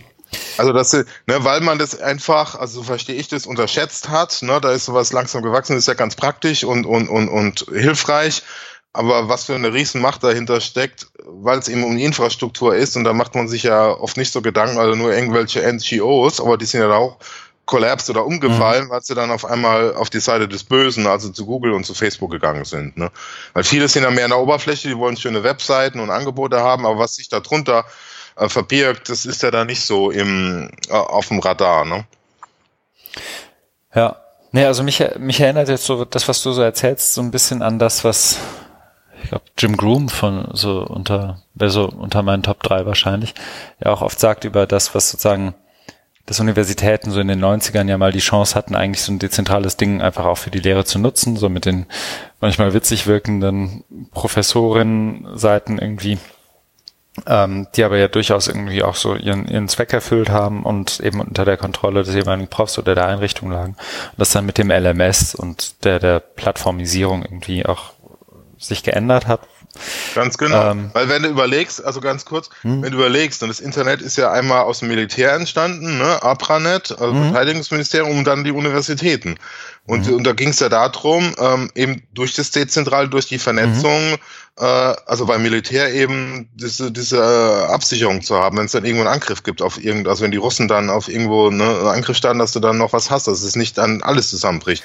Und, und, und, und, also das ist ja das Militärische, aber es gibt ja auch noch dieses Wissenschaftliche, nämlich bei den Universitäten und das genau diese Vernetzung und die Universitäten, ja, die haben, die haben, die haben das, ja, die haben das nicht geschafft. Also da da eine Alternative aufzubauen. Weil ich kann mich da auch noch gut erinnern, wo ich vor vielen Jahren Hagen angefangen habe, wo es dann eben auch losging, wir brauchen jetzt eine LMS mhm. und dann führen wir jetzt irgendwie Moodle ein. Ne? Und dann waren alle ja. ganz begeistert, weil endlich haben wir was. Ne? Aber die haben sich dann überhaupt nicht gesehen als ähm, Vorreiter, also was hier immer diesen Progressive Values genannt wird, die mhm. haben sich überhaupt nicht als Vorreiter mhm. gesehen, sondern die haben sich als Kunde, als Konsument gesehen. Wir, also die haben vollkommen äh, analog gedacht, wir haben hier unser Businessmodell, wir müssen Studierende ausbilden, äh, mit Abschluss mhm. versehen und so weiter, damit mhm. die dann ähm, arbeiten können. Oder eben auch dieses berufsbegleitende Studium. Und dafür brauchen wir jetzt äh, Tools, also brauchen wir so ein LMS. Aber die haben nicht verstanden, dass die Digitalisierung Teil, also äh, das, das Art und Weise, also wie es hier auch heißt, mit, mit uh, Accumulating Knowledge oder Verbreitung von mhm. Wissen und, und Diskurse führen, ne, das ist ein essentieller Teil, ist, dass sie sagen, wir brauchen kein Learning Management System, sondern wir brauchen irgendwas anderes. Ne? Das, das war ja nie es war ja nie die Debatte. Also ich habe das wirklich damals hautnah miterlebt, weil in dem Bereich, wo ich gearbeitet habe, war ja so, wir waren ja noch die innovativsten und da ging es ja gerade, da war ja klar, dass wir erstmal hier pilotieren, äh, äh, Moodle und dann ging das ans Rechenzentrum nach ein paar Semestern. Hm. Und damit, hurra, jetzt sind nicht nur hier in unserer äh, Fakultät mit Moodle versorgt, sondern die ganze Fan-Uni kann jetzt und Das jetzt skaliert und verstetigt, genau. Und das genau. ist dann das, wo wir eingangs ja. so, als Das ist passiert. Und wir haben uns ja sozusagen so, ne, also du bist über die LearnTech-Messe gegangen und genau das suchen ja auch noch Leute, irgendwo als Kunde auftreten, Produkt kaufen, das irgendwie das Internet simuliert bis zu einem gewissen Grad. Ja. Und dann ist das ja auch okay, weil dann hat man einen Ansprechpartner, auf den man auch zeigen kann, wenn was nicht läuft. So, und das, ähm, was, was aber, glaube ich, diese ganze, wie soll ich sagen, diese Liber, dieses libertäre Ideal, das ja irgendwie auch immer mitschwingt, so von wegen, wir sind alle gleich, wir haben alle ähm, wir, wir brauchen hier keinen, wie soll ich sagen, der Fakt, dass es keine Regulierung gibt, macht diesen Ort zu, wo, wo Gleiche mit Gleichen kommunizieren und, und hierarchielos und so, diese, so das, das schwingt ja auch immer so ein bisschen mit. Mhm. Ähm, verkennt ja auch irgendwie immer das sozusagen, oder was, was man damals vielleicht so noch nicht abschätzen konnte, weiß ich gar nicht, ehrlich gesagt. Ist ja hinterher immer schlauer. So diese, Gravitation hin zu den größeren Knoten in einem Netzwerk. Ne? Also so mhm. diese, mhm. dass wenn, dass die Orte, wo viele sind, also sprich das, was dann irgendwann die Plattformen werden, ja auch immer damit auch attraktiver ist für alle, die neu dazukommen und du damit immer so ein Stück weit diese Klumpenbildung hast. Das ist ja jetzt irgendwie für das, also mhm, mhm. lehne mich da ein bisschen weiter aus dem Fenster, weil ich nicht wirklich viel mich mit irgendwie Kryptowährungen und sonst was beschäftige, aber das ist ja irgendwie bei Bitcoin und ähnlichen Bewegungen oder Ideen nicht ganz anders. Ne? Da gibt's am Anfang eine libertäre Idee, wir haben das alles dezentral und schön. Auf einmal hast du irgendwo in China Serverfarmen, die irgendwie ganze Atomkraftwerke an Strom verbrauchen und irgendwie Kram meinen und auf einmal bist du irgendwie liegen 60 Prozent aller Bitcoins irgendwo in China, weil da die Energie billig ist. So, und auf einmal hast du dann doch wieder diese Oligopolisierung, die du eigentlich nicht wolltest oder die du eigentlich nach deinem eigentlichen Ideal vermeiden wolltest. Ne? Das ist also, wie gesagt, hypothetisch und ich bin da jetzt echt kein, ne? Mein Oberkörper hängt raus aus dem Fenster, aber so als, als Idee ist das ja irgendwie auch eine Parallele. Ja. Naja. Okay, spannend. Aber ich habe ihn mir mal gebookmarkt. Der ist ja auch echt nicht so lang. Ich lese das. Nee, mal. nee, den kann man, den kann man gut lesen. Und mhm. also gerade dieses eine Zitat mit Fox und ja. Henhouse und Chickens, das, das ist ganz gut. Und dann ähm, ist halt, also wenn man sich dafür mehr interessiert, dann gibt's eben diese äh, Erklärung, also mhm. diese, diese Gesetze da mit, mit auch mit First Amendment. Ähm, mhm äh, was da passiert ist, dass es eben dann irgendwie Ausnahmenregulierung gab. Also ein Problem war wohl auch, dass ähm, vorab die Regulierung hauptsächlich die ähm, Telefon- und Cable-Provider betroffen hat. Mhm. Und die neu entstehenden ähm, Unternehmen wie jetzt Google und Facebook, das, das sind die, das sind ja, das sind ja keine Internet-Provider, ne, sondern die providen ja irgendwas, wenn du im Internet bist. Mhm. Und deswegen hat man da jetzt gar nicht so dran gedacht. Und die sind dann, die sind dann, dann eben, haben sich, haben sich da raus, raus, ähm, also haben, wurden da nicht eingefangen damit mit diesen Regularien. Und dann ging es wohl zu schnell, bis man da neue Regularien hat. Äh, also auch sowas von, von, vom FCC, also Federal mhm. Communications Commission, dass die, das wird ja auch so genannt, dass die ihre Privacy Rules ähm, around Google ähm, irgendwie ähm, gestrickt haben und Google da rausgelassen mhm. haben aus ihrem Regulatory Reach, also aus ihrem ähm, Fokus. Mhm. Ja. Ja, das macht es dann irgendwie auch einfacher, wenn du das das ist eine Referenzrahmen hast. Ne? Genau, und das andere ist eben, dass die ganzen sogenannten progressiven Organis äh, Organisationen umgefallen sind. Gave up their identities. Ja, ich krieg das. das star starke Thesen, ne, starker Tupac, müssten wir auch mal, ob das, ja. Also er macht es fest eben mit diesen, genau, da sind wir wieder bei dem Absatz mhm. hier mit Google, äh, Google Mail-Listen und Facebook-Gruppen. Mhm. Nee, aber da gab es doch jetzt auch, ich kriege das überhaupt nicht mehr zusammen, deswegen man möge mir verzeihen, aber gab es da nicht auch vor ein paar Monaten den Fall, dass Mozilla in der W3C Commission zugestimmt hat, irgend, da war irgendwas mit proprietären mhm. Ah, ich krieg's nicht mehr ganz zusammen. Ich kann mich da auch nur Aber das ist auch so ein, so ein Fall, wo irgendwie ein Teil dieser Mozilla Community oder der, der Sympathisanten irgendwie laut aufgeschrien hat, ganz vorne eben Cory Doctorow, der. Ja. Ach, was war das denn nochmal? Ach, peinlich. Na gut, ich guck's mal nach fürs nächste Mal, versprochen. Ja, genau. Nee, aber das, das eben da auch die, die, also erinnert mich nur daran, weil du sagtest, die, die eigentlichen Communities und Idealisten fallen nach und nach um. Ja. Mhm. Genau. Naja, Ja. okay, spannend. Ja. Ich setze mal eine Marke Mach das. Und dann haben wir als nächstes, ich glaube, den Link habe ich reingepasst, gepackt. Ja, ich bin nicht so narzisstisch. So ist es. liegt es fern. Ähm, aber man kann es ja zumindest mal erwähnen, wenn wir es vielleicht auch nicht irgendwie, ne, also können es auch gerne besprechen. Ähm, der zweite, die zweite Kolumne von dir im Merton Magazin ist raus mit dem Titel Bildung ist kein Softwarecode. Ich habe mich natürlich sofort erinnert gefühlt an die Debatte mit Manfred, dir und mir, ob, ob es denn Code gibt, der nicht zu Software gehört und Ja. bitte da auch um Rückmeldungen der üblichen Verdächtigen. Ähm, Und ich muss dazu noch was sagen. Also ich muss da ein bisschen, ein bisschen zurückrudern.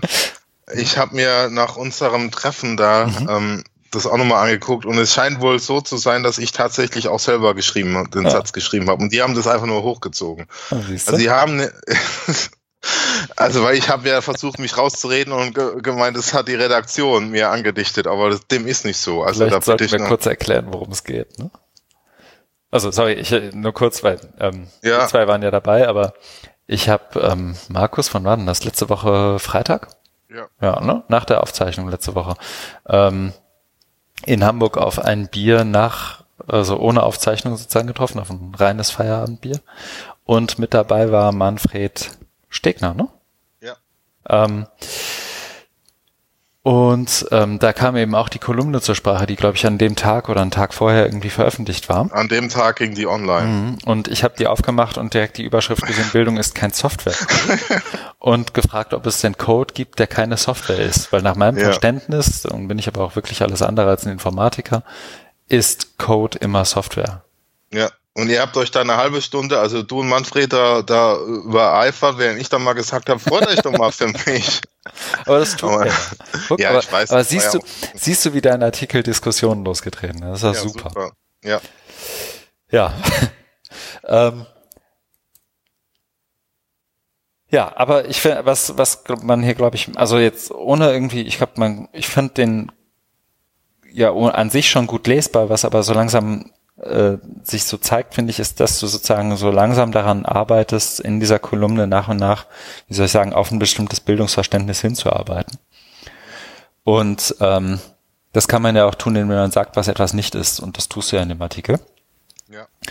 Ähm, allein deswegen finde ich, ist es lesenswert, weil man sich da, glaube ich, auch, also wenn jemand das, die Dinge etwas anders sieht als du, kann man sich, glaube ich, auch an dem einen oder anderen Statement reiben. Das fällt mir hier und da eher schwer. Ähm, aber ja, finde ich, kann man ruhig mal lesen, deine Kolumne. Dankeschön. Äh, gerne, gerne auch, gerne auch Kommentare und Mhm. äh, ja, also das ist ein, äh, was du sagst mit äh, Arbeiten am Bildungsrat, genau das versuche ich, aber mir ist es auch nochmal klar geworden nach diesen zwei Kolumnen, wo es ja ja eher auch so negativen Einschlag hatte, also Mhm. Kritik an irgendwas, was Mhm. Uns stört, mich stört.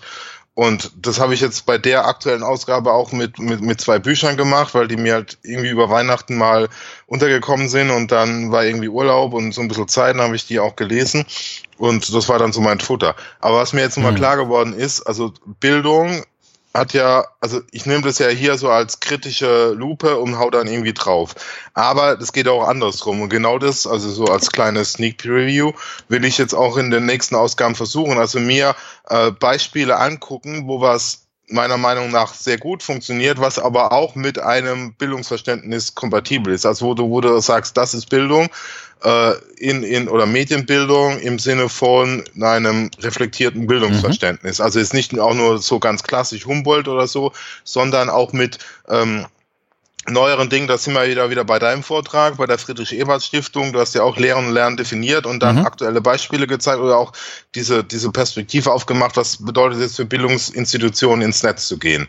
Und damit, also da ganz unten drunter kommt ja dann das Bildungsverständnis. Mhm. Ne? Also auch die Mission von, von, von Bildungseinrichtungen wie Hochschule oder Schule. Ne? Warum tun wir das? Mhm. Und das versuche ich dann eben auch. Und äh, was mir jetzt, also dann klar geworden ist, ich kann nicht so weitermachen. Also immer nur draufhauen ist mir einfach auch zu negativ, weil es gibt einfach noch diese andere Seite. Und worum es mir ja auch immer geht, ist, ähm, Bildungsverständnis weiterzuentwickeln anhand von Entwicklung der Digitalisierung. Und da gibt's ja nicht nur äh, Learning Management Systeme und Corporate Overkill auf der LearnTech, sondern es gibt auch, also was du in deinem äh, Beitrag hattest, eben Wikipedia editieren oder Domains of One's Own. Und die versuche ich mir dann anzugucken und mhm. dann eben daraus so diese, diese positive Seite herausscheinen zu lassen. Und weil das passt nämlich auch gut. Mhm. Das, äh, ne, du kannst ähm, du kannst es auch gut dann damit äh, gegenlesen. Also nicht nur Bildung, also immer zu sagen, was ihr, von was ihr redet, das haben wir auch im Podcast hier rauf und runter gemacht mit äh, äh, personalisierten Lernen, mit Recommender-Systemen, wo wir sagen, das Leute, das ist keine Bildung, das ist das Gegenteil von Bildung. Das ist komplette Fremdbestimmung. Da sagt mir irgendein System, jetzt lern mal hier, äh, guck dir mal hier in mhm. fünf Minuten ein Video an, dann mach das Quiz und dann kriegst du den, den Happen vor, vorgeworfen. Das ist, ja, kannst du wiederholen, das ist das Gegenteil von Bildung. Aber natürlich, und das, das soll auch nicht der Eindruck entstehen, dass das ganze Internet nur aus Recommender-Systemen besteht, sondern da gibt's ja auch andere Projekte und die will ich mir dann angucken und ja, das wird in den nächsten Folgen passieren, so als kleiner, als kleiner Teaser. Cool. Ja. Nee, das, also ich fand das auch, wie soll ich sagen, ich finde, das ist immer mh, mm, schwieriger für etwas zu sein als gegen etwas, das ist ja immer so. Ne? Also so. Mhm. Ähm, und bei aller Kritik, die wir berechtigterweise oder manchmal vielleicht auch unberechtigterweise hier äußern und sonst wo äußern, ähm, finde ich, ist auch immer gut, wenn man sagen kann, dafür stehe ich aber jetzt oder das, das ist das, wofür ich arbeite und nicht nur das, das, wogegen ich arbeite. Ich glaube, das macht dann ja auch eine ja. Debatte irgendwie manchmal schwieriger, manchmal einfacher. Ja, aber bei mir ist, ich sehe mich äh, so, dass ich äh, schon seit vielen Jahren eben von Open Education mhm. angetan bin mhm. und auch sage, das ist ein, das entspricht meinem Bildungsverständnis ja. und genau das müssen, ne, müssen wir jetzt auch mal ähm, dann stark machen. Ne? Genau. Also da passt es ja eben auch. Und also ne, ich, äh, ich finde es für mich dann einfach auch stimmig. Nee, nee, genau, das, das sehe ich auch so. Also das ist wirklich irgendwie gut. Bin ich gespannt. Ja. Bald gibt's mehr.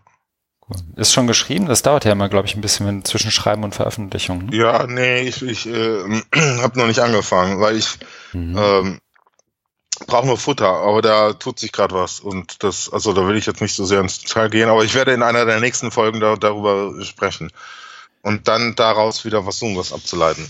Sehr gut. Dann ja. kommt hier mit die Marke und das nächste ist mehr so eine ich glaube, mehr eine Hausmitteilung, nein, nicht mal Hausmitteilung, ist ja Quatsch, mehr so eine Mitteilung, Meldung.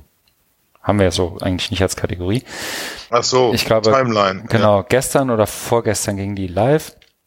Und ich fand es einfach ganz, ich finde es witzig, weil ähm, wir hatten ja, glaube ich, neulich auch aus dem Sinler-Projekt im Herbst irgendwann von Tobias Steiner die Timeline, ich glaube zu Open Education eher, ne? Genau. Wenn ich erinnere. Jetzt eben die Timeline zu OER zu haben ähm, fangen wir so rum an. Es gibt eine Timeline zu OER.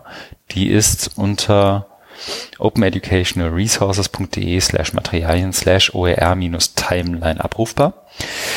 Und da kann man, also ich finde, das ist halt so ein Ding, dass man den, den neuen, aber auch den alten nochmal zuschicken kann, sagen, guck mal, das ja. sind so Meilensteine. Ja. Ähm, von irgendwie Masterarbeiten zu OER ja. bis zu ähm,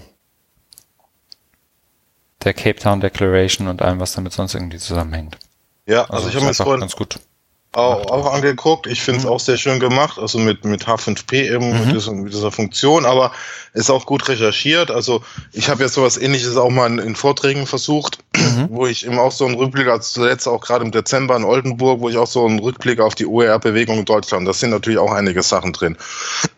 und, und das, das spart dann natürlich Arbeit, weil du kannst, wenn du das mal wieder machen willst, kannst einfach die Webseite aufrufen und da durchscrollen und sagen, hier, das haben wir alles, das gibt mhm. alles schon. Ja. Ja, von daher ähm, auch, auch äh, sehr passend eben für ähm, die, also es ist ja von der OER-Infostelle ja. gemacht, ne? Also was die Webseite, ne? openeducationalresources.de, das dahinter steckt ja die OER-Infostelle als gefördertes ähm, Projekt ähm, des, des BMBF. Genau. Und es funktioniert, weil H5P eben auch mobil, das ist ja so Timelines nicht immer, aber ich habe es mal mhm. ausprobiert. Mhm. Das noch so als dazu. Da einfach mal durchklicken. Ich finde das, also ich glaube, wenn jetzt gerade schon, während wir drüber gesprochen haben, bin ich wieder hängen geblieben, habe so durchgeklickt. Ah, 2013, das und das. Immer irgendwie ganz witzig. Ja. ja. Schöne so. Sache. Der nächste, ich bin irgendwie, ich hänge hinterher, ich habe es ja im Vorgespräch, bevor wir Record gedrückt haben, gesagt, ich lese in letzter Zeit, also ich merke das auch, ich lese nicht mehr so viel, wie ich gerne würde. Ja, das kommt wieder. Ja. Ja, ja, ja. Du kannst ja immer noch schlau daherreden, auch ohne zu lesen. das klappt ja auch ganz gut. Ja, quatschen. Hm? Ähm, ja. Du hast aber was gelesen und ich lese genau. einfach mal wieder den Titel vor und du machst den Rest. Ja. Von ah. David A. Banks, um, Engineered for Dystopia im Baffler. Genau. Äh, ich wollte jetzt gleich eine ja. Einschränkung machen. Ich habe es nicht gelesen, also ich habe es ähm, zu Teilen gelesen. Das ist auch eher so eine äh, so ein Nachtrag, wenn man mhm. das jetzt als Rubrik ein, äh, einordnen würde. Weil wir hatten ja letztes Mal, also letzte Woche mhm. in dem Podcast den Artikel gesprochen, Why the Luddites Matter. Mhm. Und da passt es. Und dann habe ich ja im, in der Diskussion unter anderem äh, die Serie, die Dokumentation auf Netflix erwähnt, äh, Una Bomber, Ted Kaczynski. Und mhm. das taucht jetzt auch alles wieder auf. Ah, okay. Also es ist ein Nachtrag. Also ähm, es geht, ähm, ich habe das auch versucht hier in den Shownotes oder für mich nochmal so zusammenzufassen, es geht um die These, ähm, dass in, äh, Ingenieure oder Engineers auf, auf Englisch ähm, von also sie haben ja den Auftrag, Ordnung in die Welt zu bringen, äh, gehen also von einer Unordnung aus und, brau also, und sehen sich verantwortlich für eine, Ordnungs, äh, eine Ordnung herzustellen in dem ganzen Chaos. Dabei, und das ist dann so die These, entsteht dann so eine autoritäre, autoritäre Ordnung, das ist ja nämlich genau das, woran sich Ted Kaczynski immer gestört hat. Also dass äh, Ingenieure, also ein ganz mhm. profanes Beispiel, Ingenieure bauen Ampeln, damit es keine Verkehrsunfälle gibt. Der mhm. Ted Kaczynski hat sich immer dran gestört, also kam das jedenfalls in der Dokumentation rüber, dass er gezwungen wird, bei Rot anzuhalten. Irgend so ein Ding sagt ihm jetzt, bleib stehen. Das haben ja Ingenieure kreiert, aber die haben ja einen ganz anderen Auftrag gehabt. Die haben den Auftrag gehabt, wir brauchen irgendwas, damit die Leute sich hier nicht ähm, die Köpfe einfahren mit mhm. Fahrrädern, Autos, Kutschen oder was es, was es dann eben gab. Ne? Brauchst du eben Ampeln. Verkehr, mhm. Verkehr, Ver Verkehrsleitsystem. Mit Kutschen die T Köpfe einfahren könnte übrigens Episodentitel werden. Ah, ich sage sag das nur mal so kurz. Und ähm, die, also eine Kritik eben, die jetzt auch in einem Artikel ähm, rauskommt, ist, dass die Ingenieure sich einen Dreck um politische Implikationen scheren. Also was man dann jetzt so übersetzen könnte mit eben dieser Freiheitsberaubung. Mhm. Dass du von der Ampel gezwungen wirst, rot, bleib stehen, geh nicht rüber. Mhm. Ja, und genau, und dann gab es eben ähm, also, also Ted Kaczynski wird hier auch nochmal auf, aufgegriffen und er hatte dann eben die, seine Antwort war Tod allen Ingenieuren. Ne? Das habe ich ja letzte Woche auf, äh, erläutert, eben sein Modell war zurück in die Natur, deswegen hat er sich in Montana diese Hütte gebaut und hat er ähm, über 20 Jahre drin gewohnt. Ohne Wasser, ohne Strom. Hat mhm. sich dann so versorgt. Ne? Und dann geht's eben weiter, da wird ein Buch von äh, Kevin Kelly, der Herr Gründer, Kevin Kelly, der Gründer von Wired Magazine, ne, der hat das Buch geschrieben, What uh, Technology Wants. Das von, von, von 2010. Ja. Das wird da auch nochmal aufgegriffen. Okay. Ich fand, also, das sind nur ganz wenige Punkte, die ich jetzt herausgreifen ja. möchte, weil ich auch den Artikel nicht ganz gelesen habe. Und deswegen bitte ich um äh, Nachsicht. Es geht einfach um die Rolle von, von, von Technologie als ähm, Eingriff in unsere Freiheit und dass sie, dass sie eben das Ziel ist, ähm, Ordnung zu schaffen. Sie sprechen dann hier von dieser Entropie, also von diesem. Gleich, ne, Ausgleich. Und dadurch wird natürlich individuelle Autonomie limitiert im Gegenzug zu, äh, Sie nennen das hier System Performance. Das ist halt so dieser Widerspruch. Also es ist sehr, ähm, wie soll ich sagen, es ist sehr fundamental, es ist sehr grundlegend, wo du erstmal denkst, hä, um was geht's? Aber ähm, dann äh, geht's irgendwie so weiter, wo er dann, also der Autor dieses Artikels sagt, ja, Moment mal, ganz so wild ist es vielleicht nicht mit den Ingenieuren, also diese Unterstellung. Es geht ja, es wird so narrativ konstruiert, mhm. Ingenieure ähm, scheren sich einen Dreck um politische Implikationen. Er hat gesagt, naja, vielleicht ganz so, ganz so dramatisch ist es auch nicht. Ja. Mhm. Und, warte, was wollte ich noch sagen? Äh, genau, das, diese eine Referenz noch dann, und da bin ich, damit wäre ich auch schon zum Ende, dass eben, wenn man dann die, ähm, also weil ähm, diese Auseinandersetzung, also die Kritik an der Arbeit der Ingenieure und der Macht, die sie haben und der Auswirkungen auf unser Leben, auf unsere Freiheit, diese Kritik läuft eben oft nach dem Muster, und da kommen wir jetzt genau zu dem Artikel von letzter Woche, du bist ein Maschinenstürmer, mhm. du bist ein Luddite. Und die geht natürlich am Kern vorbei, weil es geht, also äh, es geht ja dann um, um, um, um die Tätigkeit der Ingenieure. Also wie genau, äh, habe ich jetzt auch noch nicht verstanden, aber mir war, also deswegen so als Nachtrag der Punkt einfach, da mal wieder diese Kritik an, also du bist gegen irgendwie Technik und dann bist du gleich ein Maschinenstürmer, du willst wieder zurück in die Höhle. Mhm. Das war ja genau die These mhm. von letzter Woche. Ja. ja. Und ja, da, da lade ich einfach jeden ein, den Artikel sich nochmal anzugucken, äh, weil also wer da Interesse an dem Thema hat, auch an dieser fundamentalen äh, äh, Opposition, also individuelle Freiheit versus gesellschaftliche Überregulierung durch technische Infrastruktur mit Verkehrsampel und so weiter. Mhm. Der kann den Artikel nochmal lesen. Mehr kann ich jetzt leider auch nicht dazu sagen, sonst würde ich mich auf dünnes Eis begeben und das will ich nicht. Nein, nein, nein, nein, nein. Ich habe aber, während du geredet hast, also hat man wahrscheinlich auch angemerkt, äh, immer mal wieder so so durchgescrollt und geguckt, was mir so, was mir ins Auge springt. Und ein Satz ist mir gerade ins Auge gesprungen, an dem ich in dem, glaube ich, auch das ein oder andere Körnchen Wahrheit steckt. Ähm, ich lese ihn einfach mal vor. The mainstream liberal is fed a steady diet of Radiolab, the TED Radio Hour, Hidden Brain, Invisibilia, Note to Self, and Freakonomics Radio, all of which heavily favor the same sort of logic. Humans' behavior is largely determined by biology and best studied using statistical analyses using big data that are used. By are, like the Unibomber und so weiter. Also die so dieser Mainstream, Mainstream, so, so, was hier, glaube ich, so das, das bürgerlich-linke Spektrum, so dieses sozialdemokratische Spektrum sein ja. könnte, wenn es denn, ne, wenn es das denn noch so gäbe. Ja. Ähm, und das ist ja sozusagen diese, ich merke das auch immer. Also ich habe Radiolab oder die, die Podcasts, die da genannt wurden, in Teilen im Abo. Mhm. Also Radiolab höre ich ab und zu mal rein. Invisibilia ja, habe ich ab und zu mal, Hidden ja. Brain habe ich mal, Notice Self ab und zu, also wirklich selten. Freakonomics Radio. Also von diesem wir haben, wie soll ich sagen, wir legen bewusst kein Menschenbild zugrunde und verlassen uns auf statistische Daten und damit erklären wir jetzt praktisch alles, was sozusagen, ne, ist ja sozusagen der Claim von Freakonomics. Wir gucken uns irgendwie data-driven Sachen an und dann kommen wir out of the box auf tolle, tolle Ideen. Ähm, ohne sich so ein Stück weit darüber Gedanken zu machen, ob das jetzt liberal, libertär oder erzkonservativ ist in seinem Effekt, sozusagen. Mhm. Mhm. Aber ich muss das auch nochmal lesen. Also die, also ich habe es mir jetzt auch wiederum gebookmarkt ja. für die nächste Zugfahrt und dann. Also es ist, glaube ich, schon dran. sehr, sehr anspruchsvoll. Mhm. Also es ist halt so, so ein Essay, der wahnsinnig viel mhm. ähm, voraussetzt. Aber ich bin soweit gar nicht gekommen. Äh, mhm. Ich wollte noch ein, also äh, was mir auch immer wieder so auffällt, ist eben, was er, was er hier am Anfang, da kommt man noch gut mit bei dem Text, ähm, sagt, ist eben die Kritik mhm. äh, von Seiten oder was heißt, oder ne, nicht die Kritik, sondern der Eifer, der Aktionismus von Leuten eben wie Ted Kaczynski mhm. ist auf der einen Seite ähnlich wie im Silicon Valley. Mhm. Das ist also, ne, das sind beide irgendwie wahnsinnig. Ja. So, ja, also, genau. also, also das sagt ja schon der Buchtitel von Kevin Kelly, What Software Wants, ist ja eigentlich eine absurde, also sagen ja auch viele, ist ja eigentlich eine absurde Darstellung, weil was, ne, also diese, da kommen wir dann schon wieder so in Jewgeni Morozov-Dinger rein, ne? Aber so, mhm. so diese Zentrierung auf Software, auf Internet, auf Code als sozusagen das, das Ding, um das wir alle herum zirkeln.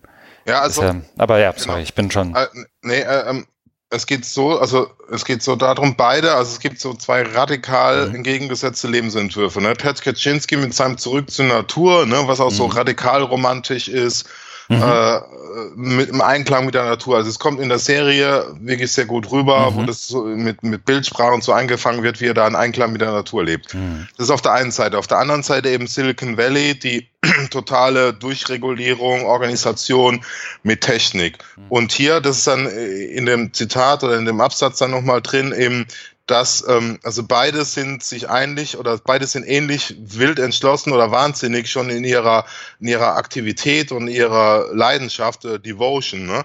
Aber ähm, die das Silicon Valley ist auf der winning side, so schreibt es, wird hier geschrieben. Ne? Und die wissen das auch. Die sagen, hier wir, äh, wir haben bald selbstfahrende Autos, wir haben Pflegereporter, ähm, es gibt kein, es gibt keinen Ausweg mehr. Während du mit deiner komischen Hütte da im Wald, das ein Spinner, stirbst aus und mhm. ne, genau, das, das kommt, glaube ich, da, da mit, mit rüber. Und die Gefahr ist ja dann eben, dass eben durch diese ganze Bequemlichkeit, also durch selbstfahrende Autos, irgendwann durch Algorithmen, die dir beim Lernen helfen, die dir ähm, später dann, also die ganz viel helfen, das geht bei Technik, dass die eben eine immer größere Macht bekommen und dadurch Eingriff, also Einfluss nehmen auf deine Freiheit, auf deine Selbstbestimmung, auf deinen Lebensentwurf, auf deine Art und Weise, wie du dich als Mensch siehst. Mhm. Und, und dann ist eben so, das hatten wir, glaube ich, auch mal im Podcast, dass du oder äh, die, die es eigentlich betrifft, die Technik, dass die ja in der ganzen Entwicklung, das ist ja immer so mein Hauptkritikpunkt an Silicon Valley,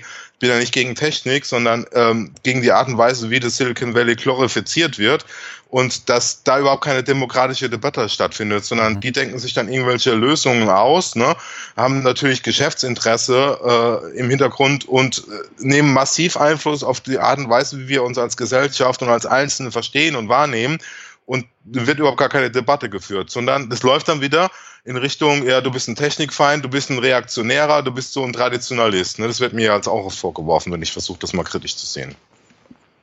Mhm, ja, und es wird gleichzeitig so, das, wie soll ich sagen, im Ursprung sind es ja einfach zwei verschiedene Freiheitsverständnisse. Ne? Die einen sagen, wir befreien uns mit der Technologie durch die Ordnung von Dingen und der andere sagt, ich ziehe in den Wald und will damit nichts mehr zu tun haben.